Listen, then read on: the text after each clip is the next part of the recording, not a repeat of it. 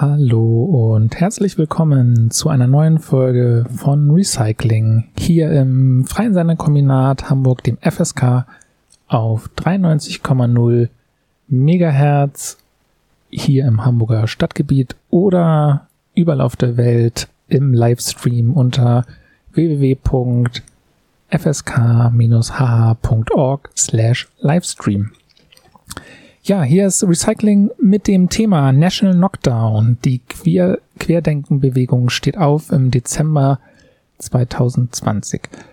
Bevor wir jetzt thematisch weiter einsteigen, mache ich noch mal einen kurzen Technikcheck und hoffe, dass alle unsere Gäste und meine Mitmoderatoren mich gut verstehen und gut verstehbar sind. Könnt ihr mal kurz Hallo sagen? Ah, warte, ich habe was vergessen. Das ist richtig. Könnt ihr jetzt noch mal kurz Hallo sagen? Hallo. Hallo. Hi. Hallo. Ah, ihr seid alle gut zu verstehen, das freut mich sehr. Ich hatte den falschen Regner gerade. Okay, dann starten wir am besten unsere, bevor wir die Gäste vorstellen, nochmal eine kurze Ankündigung, was wir eigentlich heute im Transmitter versprochen haben. Ja, genau. Äh, wie gesagt, ihr hört Recycling, Mad Pit und Karate. Schnecke äh, ist leider, weil ich weiß ich gar nicht, hatten wir noch gar nicht, äh, waren wir noch gar nicht drauf eingegangen, ist in den wohlverdienten Betriebsferien, hoffentlich an einem Ort, wo besseres Wetter herrscht als in Deutschland im Dezember. Ähm, viele Grüße an der Stelle, falls du zuhörst. Genau, unseres heutige, unser heutiges Thema ist National Knockdown. Die Querdenkenbewegung steht auf. Sie sind immer noch da. Verbindungen von Nazis und ganz normalen BürgerInnen durch geteilte Verschwörungstheorien und alle möglichen weiteren regressiven Ideologien. Wer von diesen BürgerInnen noch nicht bei Pegida mitgemacht hat, hat mit den Anti-Corona-Protesten nun eine weitere Möglichkeit erhalten, gemeinsam mit Nazis Politik zu machen. Die gemeinsame Politik funktioniert in traditionell deutscher gemeinsamer Arbeitsteilung. Die Nazis prügeln und die Bürgerinnen geben den zivilgesellschaftlichen Support. In dieser Sendung wollen wir darüber sprechen und diskutieren, warum und wie die Querdenkenbewegung entstanden ist, wie sie sich organisiert, auf welcher ideologischen Grundlage sie funktioniert und warum es diese in dieser Form nur in Deutschland gibt. Ja, ähm, und damit geben wir vielleicht das Wort schon mal in die Runde unserer Gäste. Wer von euch mag denn den Anfang machen, sich vorzustellen? Ja, wir können gerne anfangen. Hi, ich bin Mara und ich bin hier zusammen mit Coco und Ellie und wir sind vom äh, Blog Querfront zerschlagen aus Hamburg und wir begleiten seit Februar 20, nee, seit März 2020 äh, die ja die Hygienedemos ähm, ja und haben unsere Recherche und auch unsere inhaltliche Begleitung dessen auf unserem Blog veröffentlicht. Und so auf diese Weise sind wir auch in Kontakt gekommen mit dem FSK. Ja, wunderbar. Dann sag ähm, ich noch zwei, drei Sätze zu mir. Mein Name ist äh, Laura. Ich ähm, forsche im Rahmen von meiner DIS an der Uni Tübingen dazu, ähm, wie Parteien und Bewegungen der neuen Rechten ähm, in der Bundesrepublik Verschwörungstheorien nutzen, um AnhängerInnen anzusprechen um ihre politischen Positionen zu unterstreichen und ihre Rolle als Anti-Establishment-Kräfte eben zu festigen. Und ähm, genau, ich mache da zu ähm, eben Feldforschung und war in dem Zusammenhang natürlich auch ähm, ja bei den Querdenken 711 Demos hier ähm, im Südwesten und ähm, ja freue mich, dass wir da heute einen gemeinsamen Blick auf dieses Phänomen werfen.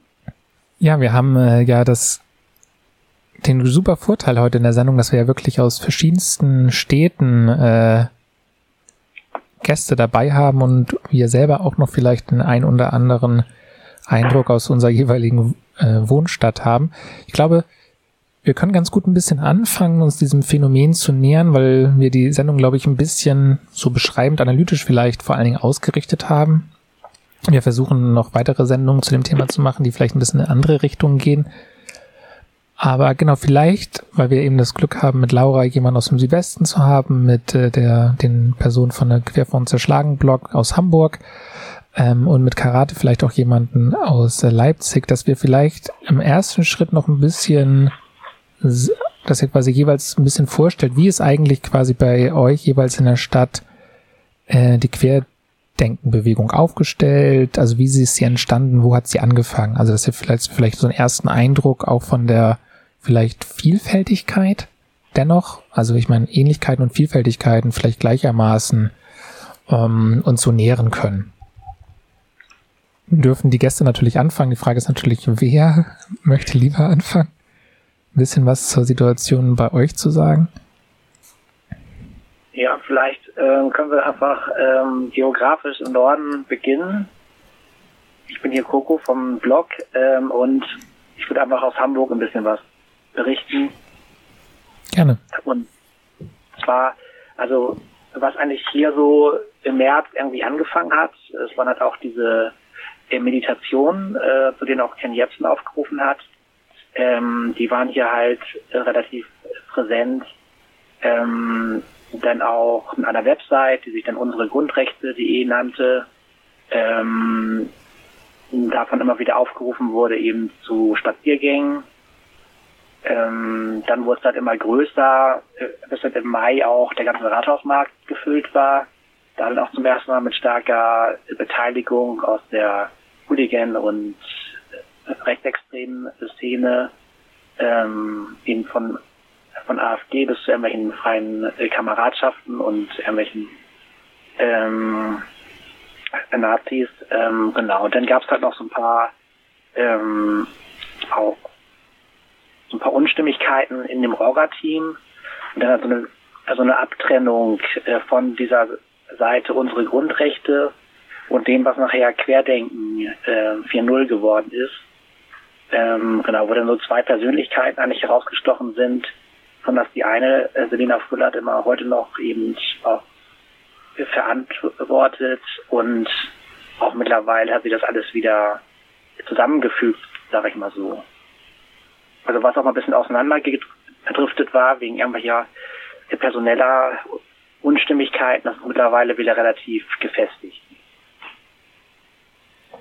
Soweit erstmal der erste Überblick. So sehr viel zu sagen, da nicht dazu, aber soweit erstmal so ein bisschen das. Aber vielleicht eine kleine Nachfrage. Du meintest, die so eine Art Krisen oder dass es da Widersprüche gab. Magst du vielleicht dazu noch ein bisschen mehr sagen? Ähm, ja, also das ging schon um die um die Anschlussfähigkeit äh, nach rechts, ähm, die dann da auch intern eben Thema war. Auf der einen Seite eben dieses Nicht-Spalten, was auch heute noch immer ein großes Thema in der Szene ist, also sich nach, äh, zu allen Seiten offen äh, zu zeigen. Und ähm, da, da wollten dann einige nicht mitgehen und wollten sich schon eher klar von rechts distanzieren und ähm, dann spielten aber auch möglicherweise einfach auch Egos äh, da noch eine Rolle darüber hinaus. Also weil es war dann in den Chats auch zu lesen von einer Marke, die da kreiert wurde, von, äh, von Rechten auf eine Website oder auf eine, einen Namen auch und so. Ähm, ich weiß nicht genau, ob es jetzt wirklich nur inhaltlich war oder auch einfach so eine Sache von persönlichen äh, Wünschen, irgendwie der Kopf einer großen Bewegung zu sein. Ja, gibt's noch Nachfragen von dazu erstmal? Gibt es irgendeine inhaltliche, also irgendeinen inhaltlichen Schwerpunkt, der sich bei denen ausmachen lässt, der, der vielleicht spezifisch für Hamburg ist? Also wir haben in unserem Hallo, ich bin übrigens Ebi, ähm, also wir haben in unseren Gesprächen schon herausgefunden oder herausgearbeitet, ähm, dass es nicht wie vielleicht in anderen Städten in Deutschland von Anfang an so sehr sichtbar waren, dass da auch rechtsextreme Menschen da waren. Aber sie waren dennoch immer wieder ein Teil dessen und waren, so wie Coco schon meinte, vereinzelt immer wieder zu sehen. Ähm, Im Mai dann auch mal in größere Präsenz.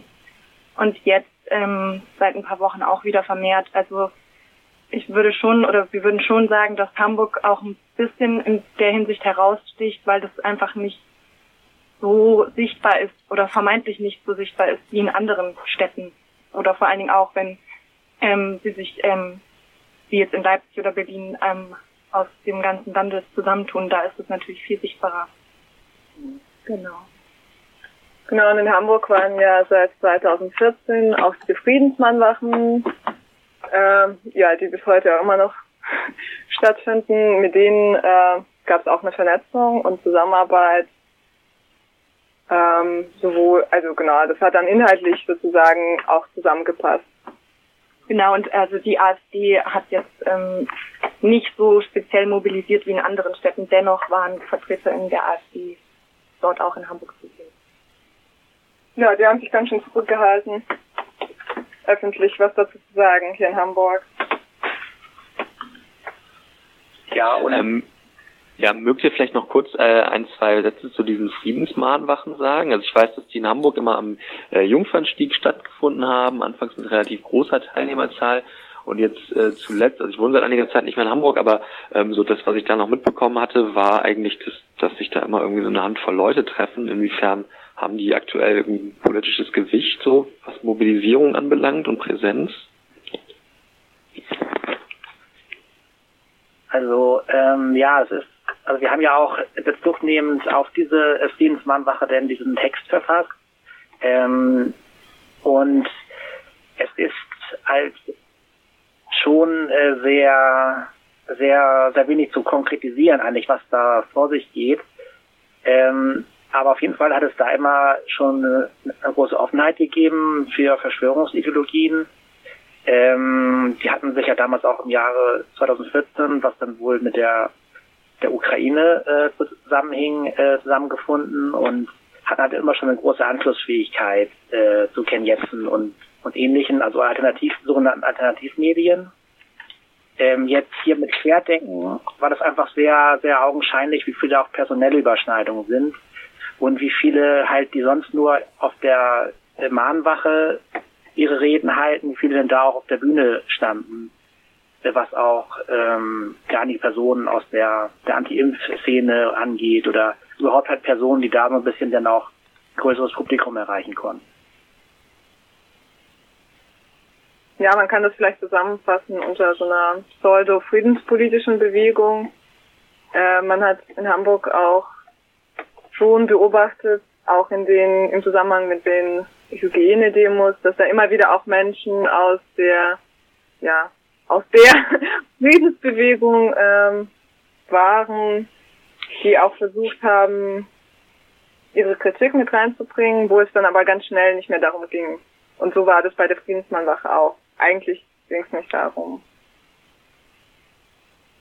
Aber für diese Friedensmahnwachen war ja auch relativ charakteristisch, dass es so immer so eine offene Bühne war, oder? Also dass es so eine Art Open Mic Politik ja, genau. Ist die nach wie vor zu beobachten? Oder hat sich das verändert? Ja, also aktuell findet sie nicht mehr statt, die sind in der Winterpause. Äh, zuletzt muss man schon sagen, dass sich aufgrund der antifaschistischen Intervention dort die Stimmung eigentlich immer mehr zugespitzt hatte und auch diese beiden Lager, diese vermeintlichen Lager, da, ähm, dass es da also auch auf jeden Fall, also spätestens da mehr kein offenes Mikrofon äh, war. Ähm, also ich sehe das halt so, äh, dass halt schon immer wieder die gleichen Leute ihre üblichen Thematiken dort anbringen und äh, größtenteils, dass einfach wirklich so, eine, so ein eigener Kosmos ist jetzt halt mit dieser größeren Anschlussfähigkeit und zum Glück eben auch mit einer größeren, mit einem größeren äh, Protest, der da regelmäßig da war, ähm, der das schon dort den Leuten ein bisschen schwerer gemacht hat, ähm, in dieses offene Mikrofon zu veranstalten. Na, ich habe gefragt, weil ähm, mir eigentlich so ein bisschen auch um diesen Organisationsgrad dieser Proteste ging. Also wie gut oder schlecht die organisiert sind, wie durchstrukturiert die sind, ähm, ob es da so eine klare Dramaturgie von den Veranstaltungen geben wird oder man sozusagen auch eine feste Organisationsstruktur da im Hintergrund erkennen kann, die das äh, regelmäßig anmeldet, die sich auch nach und nach sozusagen professionalisiert, weil wenn ihr sagt, das ist eine Sache, die eigentlich seit fast 2014 äh, ununterbrochen läuft, dann könnte da ja eine Entwicklung passieren. So, ähm, ja. Ähm, du meinst jetzt, äh, wie der Organisationsgrad äh, der Friedensmahnwache? Ja, dieser Dem oder jetzt spezifisch dann dieser Hygienedemos, die da mehr oder weniger daraus erwachsen sind.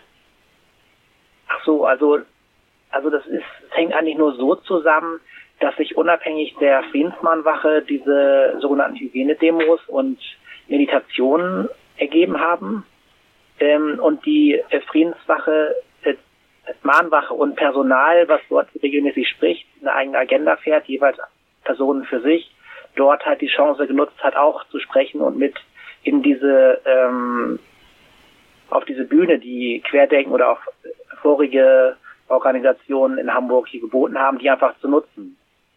Ähm, aber ich glaube nicht, dass da so eine große, äh, wie soll man sagen, ja, ähm, also irgendwie, dass es schon relativ unabhängig voneinander läuft, außer dass eben das Personal äh, schon manchmal sich ähnelt und einfach diese Friedensmahnwache per se schon immer sehr offen war für die sogenannten alternativen Medien und ähm, genau verschwörungsideologisches äh, Material. Aber ansonsten weiß ich auch nicht genau, wie wir das noch, da noch genauer, ähm, was wir da noch genauer sagen können. Ich meine, vielleicht kommen wir auch gleich im gemeinsamen Gespräch dann noch weiter drauf, ähm, wenn wir herausfinden, wie es vielleicht in anderen Städten entstanden ist. Aber also, also man genau kann schon sagen, vielleicht nochmal ganz kurz, also dass die Friedensmannwachen in Hamburg eigentlich in den letzten Jahren stabil so geblieben sind, aber auch nicht weiter gewachsen, ähm, bis eben es diese Hygienedemos gab und da also und da gab es schon mal eine größere Vernetzung. Mhm. So, aber an sich war das so ein bisschen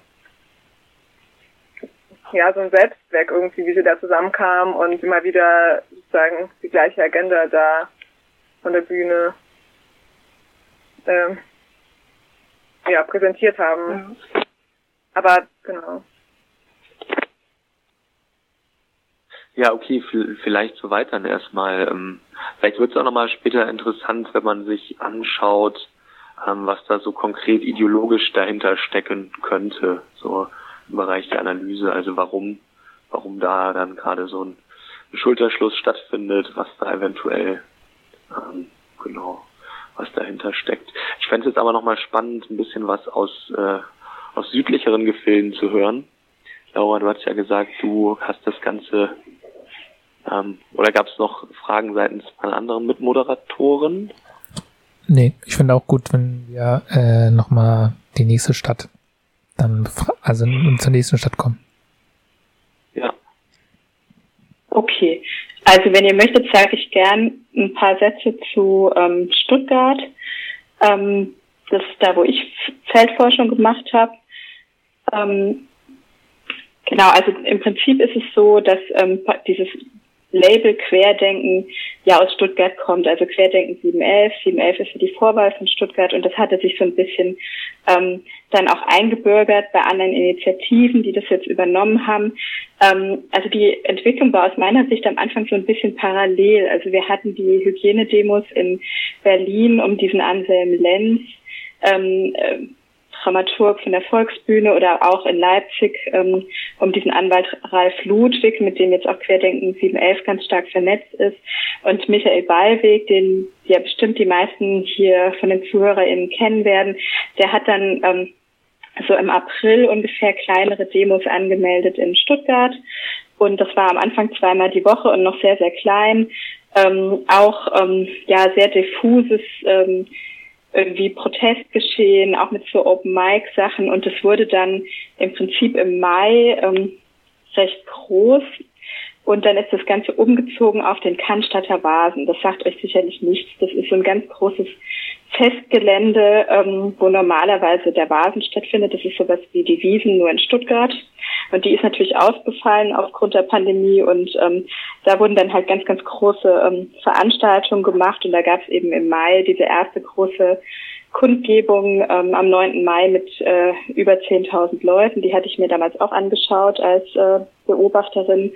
Und, ähm, und ich hatte so ein bisschen den Eindruck, dass es so ein, ähm, ja, dass da eben ganz viel zusammenkommt. Einerseits, dass irgendwie gutes Wetter war, dass man nichts machen konnte. Also es waren auch sehr viele Leute da, die, also es hatte alles zu, es waren sehr viele Leute, die wollten sich das mal anschauen. Das hatte irgendwie fast so einen Festivalcharakter, irgendwie mit viel Alkohol, was ja nicht notwendigerweise was Schlechtes ist, aber viele Leute haben sich da auch eingerichtet mit äh, Campingstühlen und so. Und also es war irgendwie was, was man so von Protesten irgendwie wenig kennt oder wo man so den Eindruck hat, da sind Leute, die vielleicht zum ersten Mal überhaupt bei einem Protest sind, für die ist es was Neues. Und ähm, genau, das, dann hatte sich das, hatte ich den Eindruck, dass dann sich vor allem so ein bisschen so eine Aufmerksamkeit auch auf dieses Phänomen gerichtet hat, weil das eben die ersten wirklich großen Sachen waren. Klar, natürlich ist im Sommer dann auch noch viel passiert und das Ganze hat sich aus Stuttgart auch sehr wegverlegt. Also aktuell gibt es gar keine Demos mehr in Stuttgart, aber die HauptakteurInnen, also be beispielsweise Ballweg oder auch dieser Markus Heinz, das ist dieser Querdenken-Anwalt aus Ulm, die touren natürlich auch zu diesen ganzen anderen Demos und waren jetzt zum Beispiel in Frankfurt oder jetzt vor kurzem oder so, weil die einfach so Stars der Szene geworden sind. Und ähm, was ich auch ganz spannend fand, was jetzt gerade von den HamburgerInnen gesagt wurde, also die ähm, Präsenz von Rechten auf den Demos. Also in Stuttgart war das so, die waren natürlich da. Also was wir vor allem hatten, waren also so ähm, ja, Neonazis aus dem, aus dem Südwesten ganz klassisch, ähm, die auch durch ihre Kleidung irgendwie ganz ähm, ja leicht zu erkennen waren. Ähm, auch die sind dorthin, aber die waren natürlich, also die haben natürlich diese riesen Demos nicht dominiert, so, aber die waren auf jeden Fall wahrnehmbar. Und darüber hinaus gibt es ja in Stuttgart auch diese Dieselproteste ähm, ja um das Zentrum Automobil. Ich weiß nicht, ob ihr das kennt. Das ist so eine rechte ähm, Gewerkschaft, ähm, ja genau, die äh, eben bei Daimler vor allem eben auch Betriebsräte stellt mittlerweile und ähm, genau die waren eben auch da, das sind diese Gelbwesten-Proteste, diese Proteste, die versucht haben dort ähm, ja eben Fuß zu fassen. Die haben dann auch zum Beispiel, weil die viel Erfahrung hatten, auch äh, gleich auch kooperiert und zum Beispiel auch die äh, Demo-LKWs und so gestellt. Also da war ganz klar so eine Vernetzung nach rechts auch da, auch wenn die ähm, ja, wenn die OrganisatorInnen um Ballweg sich da immer zumindest verbal distanziert haben von, ähm, ja, ich glaube, sie haben immer gesagt, linke und rechte Extreme lehnen sie beide ab. Aber es war auf jeden Fall ähm, eine Zusammenarbeit mit rechten Kräften. Genau, also das vielleicht mal so als kleines ähm, Blitzlicht zur Situation äh, in Stuttgart. Äh, eine Nachfrage. Äh, 9. Mai, das war Zufall oder das war bewusst gewählt, dass das an dem Tag stattfand? Nee, das, ähm, das war Zufall. Da hat, das ähm, war einfach ein Samstag und ähm, ja, da gab es keinerlei Bezugnahme. Die haben das am Anfang wöchentlich gemacht. Okay. Ähm, und, und, dann wurde das dann, zu viel. Und das war einfach sozusagen das erste Großereignis ja, das war das erste Mal, wo es sehr, sehr, sehr groß war, weil Ken Jebsen da auch da war. Ähm, da hatte ich auch den Eindruck, dass das ähm, extrem viele Leute gezogen hat. Also man hat es auf dem Parkplatz gesehen, dass einfach von den Autokennzeichen, wo die Leute herkamen, die kamen wirklich auch aus München oder Frankfurt oder solche Sachen. Das sind teilweise Leute mit Wohnmobilen gekommen, die einfach ihren Star sehen wollten. Und das war auch, als er dann gesprochen hat, hat man das auch einfach gemerkt, die Leute sind wegen ihm da. Ganz viele sind auch gegangen, als er dann fertig war, obwohl das noch bestimmt eine Stunde weiterging. Und es wurde zum Beispiel auch Zugabe gerufen, als er fertig war. Also man hat, also es war, ähm, ja, das war für mich auch eine neue Erfahrung. Auf so einem Protest hatte ich auch noch nie. Also es, man hat einfach gemerkt, es ist irgendwie, ja, was anderes und äh, lässt sich schwer einordnen oder muss man, glaube ich, einfach erkennen, dass es eine, Leute dort protestieren, die eigentlich keine Nähe zum Protestieren haben. Genau, äh, nochmal zwei Nachfragen. Erstens, du hast genau das gerade gesagt, sozusagen, dass da ganz viele Leute waren, von denen dein Eindruck war, äh, die haben quasi keine äh, Demonstrationserfahrung äh, mhm. in dem Sinne. Ähm, das war woran zu erkennen?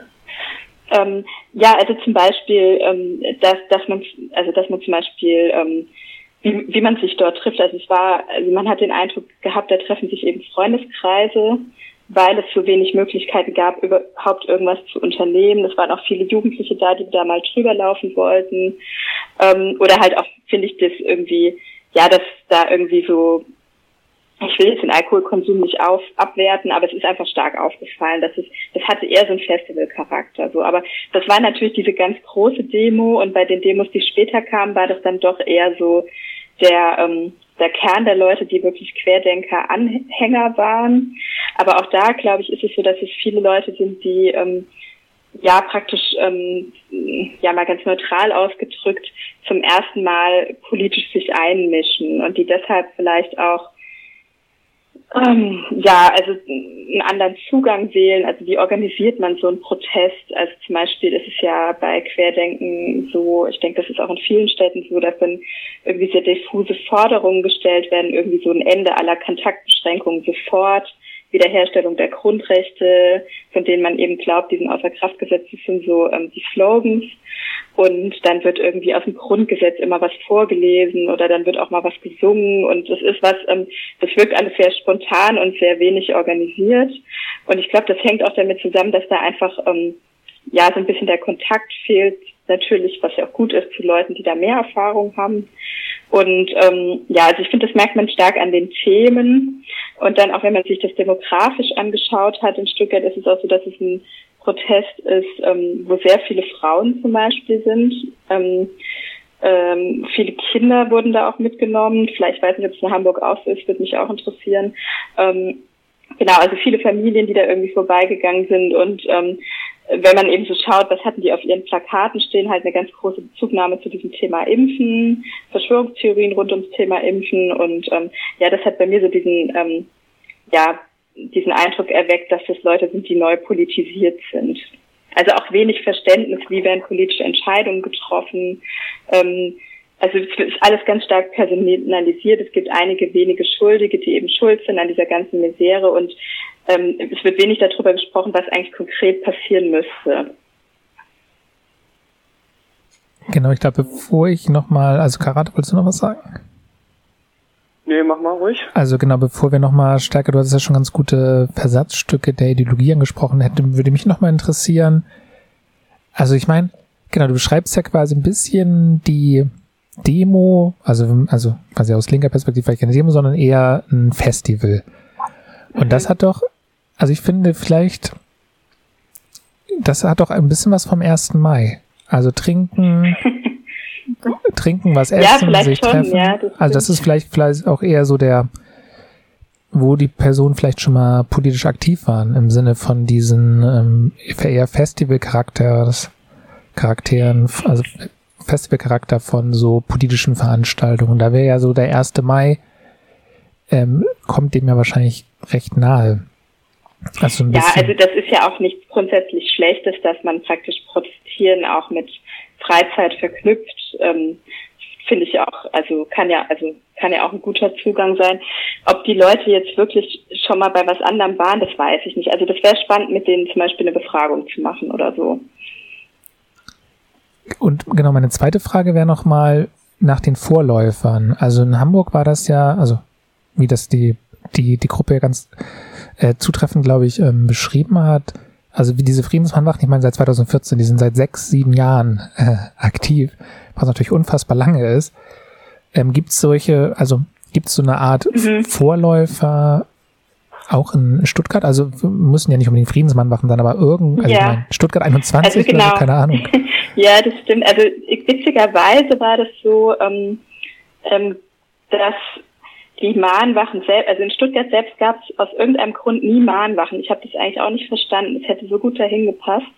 Aber ähm, die ähm, Mahnwachen, also Leute, also ich habe auch ähm, zu den Mahnwachen im Rhein-Main-Gebiet ähm, geforscht, ähm, 2014, 15 und da ähm, genau und, und was mir natürlich aufgefallen ist, dass es halt ganz große personelle ähm, Nähen gab, also Leute, die ähm, dort sehr aktiv waren in Mainz und Frankfurt, ähm, die ähm, haben sich jetzt, also die waren dann gern gesehene Redner jetzt bei Querdenken 711, weil die einfach Erfahrung hatten und auch wissen, wie man ein bisschen auf einer Bühne redet und so. Also die haben sich ganz schnell vernetzt. Und in Stuttgart haben wir natürlich Stuttgart 21 und es wird immer ganz viel geschrieben. Also in der Stuttgarter Presse ist das jetzt irgendwie eine Fortführung oder haben wir hier in Stuttgart einen besonderen Protestgeist und so. Also was mir aufgefallen ist, ist, dass eigentlich Stuttgart 21, was ja auch eine Bewegung ist, die total problematisch ist mittlerweile, ähm, ähm, eigentlich nicht so wirklich positiv Bezug nimmt auf Querdenken. Und es haben sich auch nur vereinzelt Leute gefunden, die zum Beispiel mit Stuttgart 21 ähm, die haben so Buttons ähm, oder oder mit irgendwie diesen Erkennungssymbolen da aufgetaucht sind. Also es war wirklich nur vereinzelt.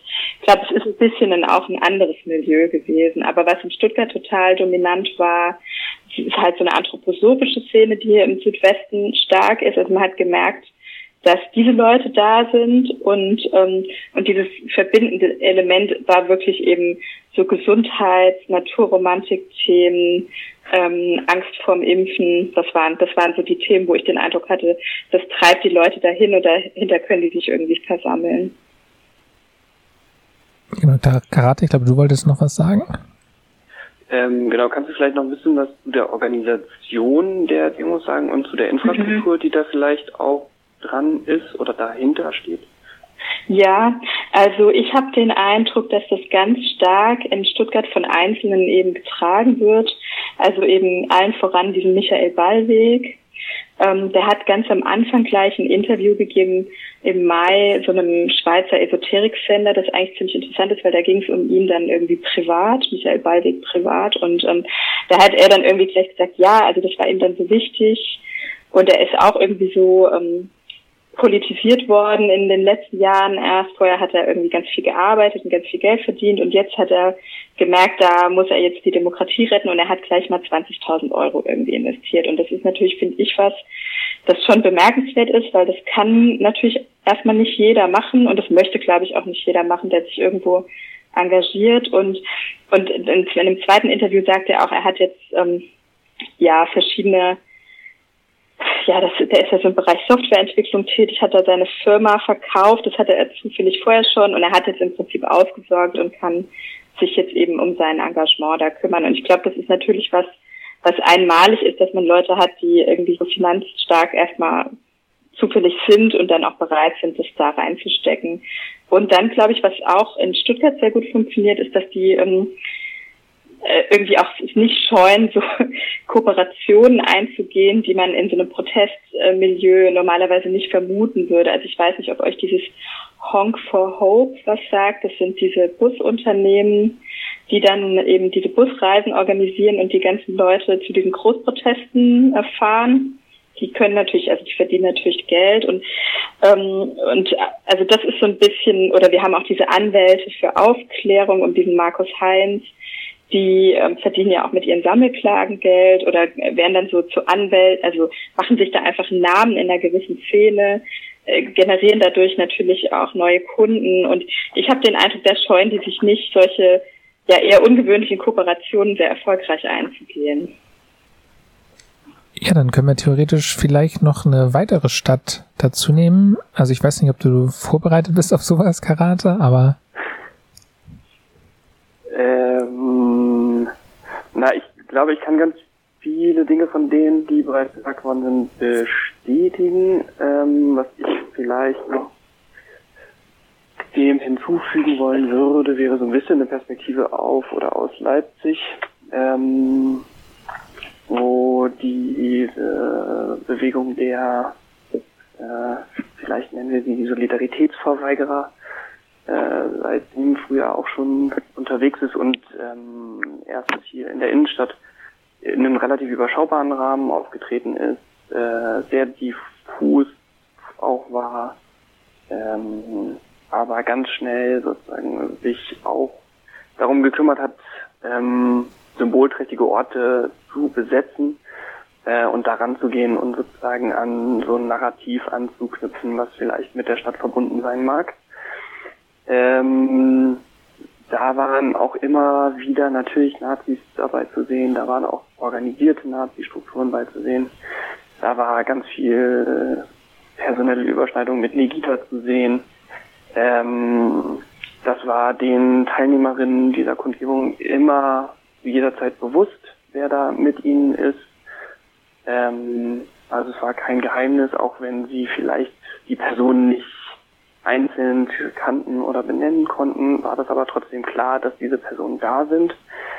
Ähm, also das heißt, wenn man sozusagen einen demokratischen Protest gegen Corona hätte organisieren wollen, hätte man auch wissen können, dass man das dort nicht macht oder dass, das dort nicht so das Hauptaugenmerk darauf liegt. Ähm, und dann kam quasi äh, dieses äh, Großereignis, was ihr wahrscheinlich alle mitgekriegt habt, Anfang November und ähm, da waren, es gibt Schätzungen bis zu 45.000 Leute und die gesamte Innenstadt, und das ist, glaube ich, sehr ähnlich wie das, was du beschreibst, Laura, glich eher auch einem Festivalgelände. Also es waren, ich glaube, über die Innenstadt verteilt fast 20 Kundgebungen angemeldet äh, aus den unterschiedlichsten Spektren. Ähm, es gab extrem viele unterschiedliche kleine Bühnen, wo unterschiedlichste Gruppierungen ihre äh, Meinung verbreitet haben von einer ganz klar erkennbaren rechtsradikalen Reichsbürgerinnen-Szene über äh, buddhistische Mönche, über irgendwelche antikommunistischen Chinesen, also völlig alles irgendwie war vorhanden. Ähm, und was ich dabei aber eigentlich am beeindruckendsten fand, war diese Infrastruktur, die das überhaupt möglich gemacht hat. Also dass ähm, bundesweit hierher mobilisiert werden konnte, dass die Infrastruktur innerhalb von 48 Stunden aufgebaut werden konnte für ein Großereignis für über 40.000 Leute mit sanitären Einrichtungen in der Innenstadt, mit ähm, riesigen Bühnen, mit großen Leinwänden, die dieses Großereignis an jede Ecke der Stadt übertragen, mit riesigen Soundsystemen, ähm, und das hat, glaube ich, nochmal einen anderen Eindruck davon gemacht, wie diese Bewegung vielleicht aufgestellt ist oder das berührt dann auch nochmal die Frage, was da vielleicht auch für finanzielle Kapazitäten hinterstecken oder wie die organisiert sind, ähm, wobei ich da im Moment nicht so wirklich viel zu sagen kann. Äh, das letzte zu Leipzig erstmal wäre dann ähm, nee, zwei Sachen noch. Einmal, wie gesagt, dieser ziemlich eindeutige Schulterschluss, der gemacht worden ist. Ähm, es waren zwischen 300 und 500 erkennbare ähm, und organisierte Nazis, Neonazis und Hooligans dabei. Alles Männer, alle zwischen 18 und 45 Jahre, großsportlich, komplett schwarz angezogen, ähm, mit der entsprechenden Beflaggung und äh, den Symbolen. Die waren die ganze Zeit auf dieser Kundgebung. Die waren unter den Leuten, es hat niemanden gestört. Und als es dann sozusagen darum ging, äh, eine nicht erlaubte Demonstration zu starten, haben die eben gewaltsam dieses Ansinnen durchgesetzt gegen eine Polizei, die sich offensichtlich nicht in der Lage gesehen hat, ähm, das äh, zu verhindern. Äh, und das letzte vielleicht ist diese merkwürdige Verknüpfung mit 89, 90, die immer wieder groß gemacht worden ist, ähm, wo es so ein bisschen darum geht, sich an so ein Narrativ anzuhängen. Äh, also der Slogan war immer die friedliche Wende beenden. Und dann hat man sich sozusagen hier den historischen oder die historische Silhouette, also nicht Silhouette, sondern ähm, Kulisse ausgesucht. Ähm, ja, vielleicht soweit. Ja, gibt's da noch äh, Rückfragen zu? Ich wollte nur äh, zum polizeilichen Vorgehen wollte ich nur einwerfen, mal die Frage in den Raum werfen, ob da eventuell auch äh, politischer Wille denn hintersteckt, ähm, eben anders vorzugehen oder auch vielleicht die Polizei gar nicht die Option hat, gegen so einen Hooligan äh, gemischt, wie das dann Leipzig war, zum Beispiel vorzugehen oder ob es auch gewollt ist, dass es eben seinen Lauf nimmt und vielleicht ähnlich wie eine, Situation, eine Situation in Chemnitz oder so ähm, vor ein paar Jahren. Also ich, ich glaube nicht, dass das alles so vielleicht so ungewollt war.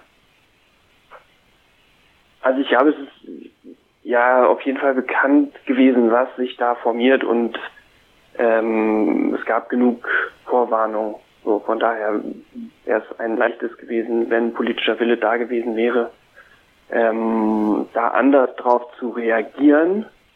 Äh, auf der anderen Seite weiß ich nicht, ob ähm, das die richtige Antwort sozusagen ist, ohne ohne jetzt schon sozusagen in so eine Analyse vorpreschen zu wollen. Aber genau, ich ähm, weiß auch nicht, was der mm, oder ich verstehe, glaube ich, die Gefahr dieser Situation sozusagen, wenn man dann da äh, ähm, sich dieser Bewegung mehr oder weniger gewaltsam in den Weg stellt ähm, oder gelingt sozusagen noch mehr eine Inszenierung als Opfer, die eh schon die mhm. ganze Zeit ziemlich virulent ist. Man sieht sich die ganze Zeit als Opfer des Systems. Ja. Ähm, und ich glaube, das ist, ist auf jeden Fall eine große Gefahr gewesen, so. dass diese 500 Nazis, die dann da irgendwie anfangen, Steine zu schmeißen und Pyroshow und sich irgendwie kloppen wollen, sich nicht unbedingt als Opfer verstehen, äh, sei dahingestellt.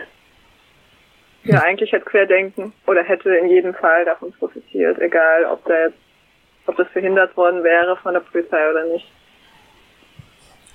Ich glaube, die, ja. diese Frage aus Hamburg stellt sich ja auch nochmal, wie ich das wahrgenommen habe, dass ja die Polizei in Hamburg da so eine Doppelstrategie hat, wie man Corona-Maßnahmen durchsetzen will bei Demos. Bei Linken sehr, sehr, sehr, sehr streng und sehr äh, direkt und gewaltförmig und bei den Corona-Leuten eben, dass man das einfach so machen lässt.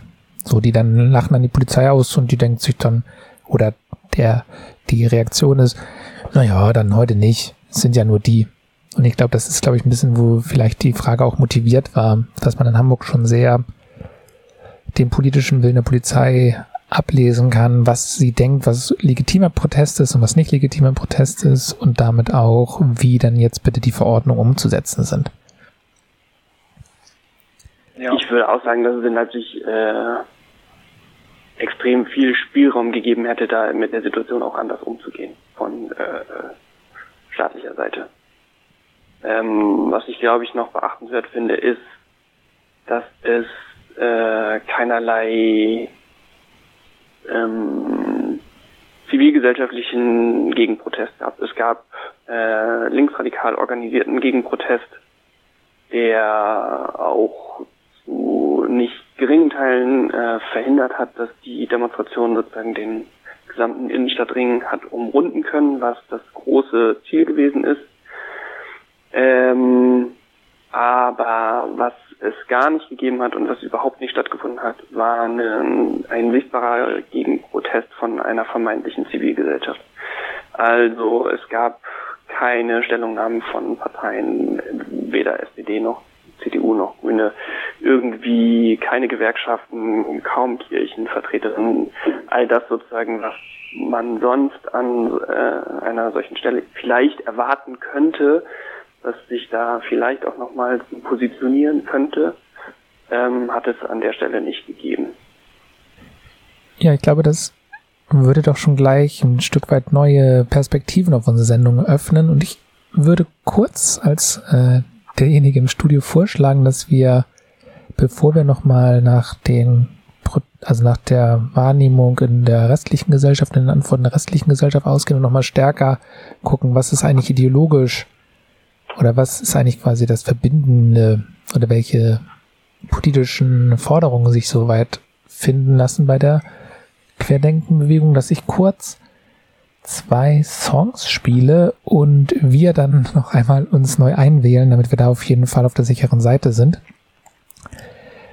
Das Schöne am Radio ist ja, dass die Gäste Musikwünsche nennen dürfen und ich spiele jetzt zwei von denen und genau, wir hören uns dann nach einer kurzen musikalischen Begleitung von ähm, acht Minuten wieder. Bis gleich. Ich hoffe, es ist in eurem Interesse auch. Ja. Okay. Super, bis gleich. Bis gleich. Bis dann. Bis gleich. Hallo und herzlich willkommen hier zurück im FSK auf 93,0 Megahertz oder im Livestream überall auf der Welt zu empfangen. Ja, ihr seid hier bei Recycling mit dem Titel oder mit dem Thema National Knockdown. Die Querdenkenbewegung steht auf. Ähm, genau, wir haben mehrere Gäste heute im Studio. Ähm, genau, wir machen noch mal einmal einen Technikcheck, weil wir uns kurz neu eingewählt haben. Könnt ihr mich alle noch hören und könnt ihr, seid ihr da? Hallo, ja. Hallo. Ja. Ja, Hallo. bin auch wieder da. Das ist doch fantastisch, dann funktioniert das. Ähm, genau, wir hatten, bevor wir den Song von Antilopen Gang und ZSK gespielt haben, die beide Songs auf andere, also auf äh, Empfehlungen mit der Gäste ähm, gespielt haben, haben wir ein bisschen eigentlich quasi so ein bisschen gesammelt, wie eigentlich die Querdenkenbewegung in unterschiedlichen Städten ist. Wir hatten da Stuttgart, Hamburg und Leipzig. Und ich glaube, im nächsten, in der nächsten Stunde der Sendung können wir noch ein Stück weit stärker uns von den konkreten Beschreibungen der einzelnen Bewegungen nochmal so versuchen, eigentlich die ideologische Grundlage der Querdenkenbewegung ein bisschen aufzuschlüsseln und ein bisschen zu verstehen versuchen. Also mit was ist, was sind die eigentlich quasi politisch oder wie sind die eigentlich politisch einzuordnen? Das wäre, glaube ich, so ein bisschen die Frage der Ideologie. Und Genau, gerne dürften unsere beiden, also die Gäste von entweder Querfront zerschlagen oder Laura, ähm, damit ihre äh, Gedanken uns also teilen. Wer mag? Ja, also Coco hier, ähm, ich würde nur eine Sache sagen, schon mal, die mir wichtig ist oder uns wichtig ist, dass man halt nicht davon sprechen sollte, dass diese Proteste von rechts vereinnahmt werden und damit sozusagen irgendwie ähm, zu kritisieren sind, nur dadurch und dadurch irgendwie eine Gefährlichkeit entsteht, sondern dass es per se eben schon auf einen, auf einen antisemitischen äh, Weltbild ähm, sich bezieht, auf Stereotype, die eben dort ähm, genau eben greifen und auch so eine Wissenschaftsfeindlichkeit und ähm, ja und viele andere Komponenten, die auch Diskriminierungsformen, die eh schon vorherrschen, eben nicht äh, mit einbeziehen und halt noch aus einer sehr privilegierten Position äh, jetzt nach so einem Grundgesetz schreien, äh, was ja jetzt auf einmal sehr aktuell ist, aber bei anderen Fragen auch beim Thema Geflüchtete oder ähnliches eben dann von diesen Personen meistens nicht thematisiert wird, sondern erst wenn die selbst betroffen sind. Und weil es halt eben sehr privilegierte Menschen sind, einen größeren Teil, auch finanzstarke oder ähnliches, ähm, dass da eben Diskriminierungen dann auch gar nicht gesehen werden, wo sie nicht betroffen sind. Ja, das würde ich eigentlich total so ähm, unterstreichen. Das ist auch mein Eindruck. Also ich habe in dem Zusammenhang letztens mal gesehen oder gelesen, dass es da ähm, dass man da sprechen kann von einem ähm, Extremismus der Mitte. Ich finde, das passt eigentlich ganz gut, weil es ist halt ein sehr, ähm, ja, wenig emanzipatorisches Projekt. Also diese ganzen Themen spielen keine Rolle. Ähm, also auch so Gender-Themen ähm, werden nicht aufgegriffen oder Gerechtigkeitsfragen im Zuge der Pandemie ähm, spielen, ja, spielen einfach keine Rolle. Also es geht letztendlich um Fragen der Wirtschaftlichkeit. Also das ist oft noch so ein Thema wirtschaftliches Abwägen, ähm, was was irgendwie also im Sinne eines relativ äh, ungezügelten Kapitalismus, der eben weiter bestehen soll. Also das ist so eine Forderung, die oft kommt. Oder auch so sozialdarwinistische Themen, wenn dann solche ganz kruden Reden gehalten werden, irgendwie ist jetzt jemand an Corona gestorben, ist jemand mit Corona gestorben, wer die Person, weil die alt ist, sowieso gestorben. Also so sowas, also keine, ähm, ja, also keine Solidarität mit Menschen, die ähm, ja Vorerkrankungen haben und ähm, da vielleicht einen gewissen Gesundheitsschutz bräuchten. Was ich auch spannend finde, ist, ähm, ja, also diese Gender-Frage, da haben wir jetzt ja noch gar nicht drüber gesprochen. Also wie treten eigentlich Frauen dort auf und dürfen die überhaupt mitmachen, dürfen die reden? Also ich, also mein Eindruck aus Stuttgart ist, dass zwar viele Frauen im Publikum sind, aber dass die keine, ähm, ja, also keine herausgehobene Rolle haben innerhalb dieser Bewegung. Also wenn die sprechen, dann sprechen die immer in ganz typisch weiblichen Rollen, also entweder als Mutter, die sich darüber sorgt, dass ihr Kind jetzt eine Maske tragen muss oder als Krankenschwester oder sowas oder eine Frau darf mal ein Lied singen. Aber das sind auch so ganz, ganz, ganz, ganz konservative weibliche Rollen. Ähm, das finde ich eigentlich auch nochmal auffallend. Ähm, ja, genau. Also ähm, ich glaube, was, was halt wichtig ist, was man sich ähm, ähm, ja vergegenwärtigen sollte, wenn man die Bewegung verstehen will, ist, dass es eben eine Bewegung ist, die mit einem populistischen Grundverständnis arbeitet. Also ähm, es gibt eine Vorstellung von einem homogen geeinten Volk, das eben einer bösen Elite gegenübersteht, die eben jetzt halt da diese Diktatur vorbereitet oder die Grundgesetz, äh, Grundrechte außer Kraft gesetzt hat und solche Dinge. Und man geht eben davon aus, dass man halt nur die Leute ansprechen muss, dass man die auf diese Bewegung aufmerksam machen muss und dass dann allen einleuchtet, dass das das Richtige ist. Also auch solche Slogans vom gesunden Menschenverstand und so. Das geht ja alles in diese Richtung, dass man ähm, sich da ja eigentlich einig ist und dass es gar keine Widersprüche gibt. Und ich glaube, daraus resultiert auch diese hohe Bereitschaft, eben alles mitzunehmen, was irgendwie, wer, wer, wer mitmachen darf, ist da willkommen. So, also ähm, das ist natürlich ähm, ja, also ich würde das total unterschreiben, dass diese Einstellungen auch alle von sich aus, ähm, ja, also dass man die als rechts charakterisieren kann, weil sie einfach ähm, anti-emanzipatorisch sind, wenn man das vielleicht mal so äh, ja ganz leicht zusammenfassen will. Ähm, genau, also das war mir jetzt vielleicht noch wichtig an der Stelle, wenn es um die Ideologie geht. Ja, total. Ja, also ja, also wir haben uns auch so ein bisschen gefragt, ähm, Natürlich spiegeln sich auch so gesellschaftliche Strukturen auch darin wieder und auch so politische Einstellungen und Positionen, die in der Gesellschaft vorhanden sind.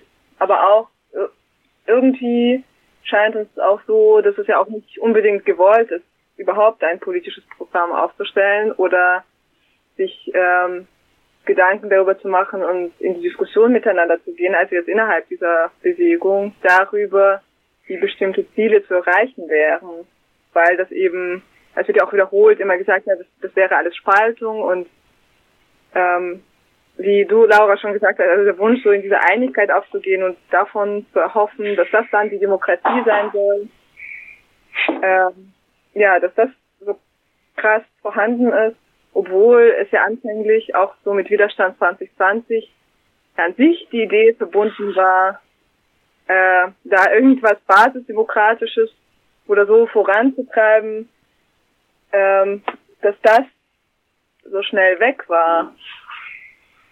Das ist interessant, also und eben mhm. diesen autoritären Umschlag auch wieder erfahren hat. Das ist irgendwie ganz kennzeichnend. Und ja, oder halt auch so ein, ja. so, ein, so ein interessantes, ähm, sehr verkürztes Demokratieverständnis. Also Demokratie ist automatisch gut, wenn alle über alles abstimmen und dann werden immer gute Entscheidungen getroffen. Aber da bleibt natürlich kein Raum mehr für die partikularen Interessen von Minderheiten oder den Schutz von Minderheiten. Also ähm, das finde ich auch ähm, auffallend und was dann irgendwie finde ich dann auch witzig ist, wenn man sich die Bewegung anschaut, die ist ja selbst auch überhaupt nicht demokratisch organisiert. Also es ähm, ist ja völlig unklar, also zumindest für Stuttgart, wer da in diesem Orga-Team mitmachen darf wer, wie die RednerInnen ausgewählt werden. Also das ist ja nicht so, dass man darüber irgendwie Entscheidungen trifft und ähm, und dann in Zweien, die sich auch ganz viel, weil die sich irgendwie untereinander streiten. So, also das ist ja doch eher eine ganz andere Organisationsstruktur als das, was man immer so predigt. So find, also das fand ich noch spannend. Ich würde, glaube ich, einmal nochmal nach, nach den Zielen fragen oder überhaupt das in Frage stellen, ob die Leute ähm, gemeinsame Ziele haben oder wenn ja, was diese gemeinsamen Ziele sind. Äh, weil das, was bisher so der Eindruck ist, ist, dass es sich um eine extrem diffuse Bewegung handelt, die extrem extremst unterschiedlichste Ansätze versucht zu verknüpfen ähm, und gleichzeitig aber auch überhaupt nicht in der Lage ist, äh, Widersprüche aus, weder auszuhalten noch auszudiskutieren. Ähm, und was dann am Ende so ein bisschen also bei mir übrig geblieben ist, ist ähm, der Eindruck, dass da ähm, eine gefühlte deutsche Mitte dafür auf die Straße geht, wieder zur deutschen Normalität zurückkehren zu dürfen, was sehr als, als äh, Bedrohung zu verstehen ist. Ähm, man kämpft für einen deutschen Normalzustand, nämlich arbeiten gehen zu dürfen und ähm, sich um nichts weiter Sorgen zu machen. Äh, und auf der anderen Seite finde ich aber das auch im Moment noch eine der großen Schwächen, die die Bewegung hat, beziehungsweise die, was sie vielleicht äh, in ihrer Gefährlichkeit noch nicht zu dem oder vielleicht noch nicht so der Auswuchs ist, der äh, manchmal auch darin gesehen wird, eben weil die Leute am Ende für sehr, sehr egoistische Dinge auf die Straße gehen, nämlich für sich selber, für ihre eigene Freiheit, was auch immer das bedeuten soll. Ja, also ich halte jetzt schon erstmal per se äh, trotzdem das in den ganzen Ausprägungen erstmal für gefährlich, gerade weil da halt diese Einheit symbolisiert wird und da halt nicht äh, thematisiert wird, aus wem, welchen Personen diese Einheit besteht und was es bedeutet auch äh, in Deutschland jetzt einfach nicht dazu zu gehören, ähm, ähm, diese Ausschlusserfahrung und äh, das, was es dann machen würde für die, die nicht dazu gehören oder nicht dazu gehören wollen, äh, was es für die heißt. So. Absolut. Ich, ich glaube auch, dass es sozusagen verbindende Elemente gibt, aber ich äh, glaube, dass wir da nochmal irgendwie genauer hingucken müssten, was die sozusagen sind. Was so diese friedensbewegten äh, Leute, die da durch den Park laufen und mantrisch für den Frieden beten, völlig geistesabwesend und den äh, super gewaltaffinen, eigentlich äh, schon zum Schlag ausholenden Prügelnazi, was die eigentlich miteinander verbindet. Weil es ist für die völlig in Ordnung, dass sie Seit an Seit stehen. Hm. Hm. Also ich glaube, man muss sich da erstmal ähm, ja schmerzhaft bewusst werden, dass, glaube ich, in relevanten Teilen der ähm, deutschen Bevölkerung es eben da keine Berührungsängste gibt. Ja, und die gab es wahrscheinlich vorher schon nicht. Das ist vielleicht einfach nicht so, ähm, ja, das war vielleicht eher unter der Oberfläche, weil es eben dieses ja, Moment der Pandemie nicht gab und jeder halt seinen Alltag gelebt hat, irgendwie ähm, fernab von ähm, Kontakt zueinander. Aber ich glaube, das ist erstmal gar nichts Neues. Ähm, das ist ja auch so, wenn man ähm, ja, sich so normale politische Meinungsumfragen anschaut und guckt, ähm, dass doch rele relevante Teile de dessen, was man so für die politische Mitte hält, doch auch sehr häufig ähm, ja, so rechtsextremen Items eben zustimmen kann. Also insofern finde ich das gar nicht überraschend. Und ich glaube, was auch wichtig ist, ist, dass ähm, natürlich so eine Pandemie erstmal auch so eine, so eine ganz starke Krisenerfahrung ist. Ähm, in einer Gesellschaft, die es ähm, gelernt hat, Risiken sehr gut zu kontrollieren, vor allem Krankheitsrisiken.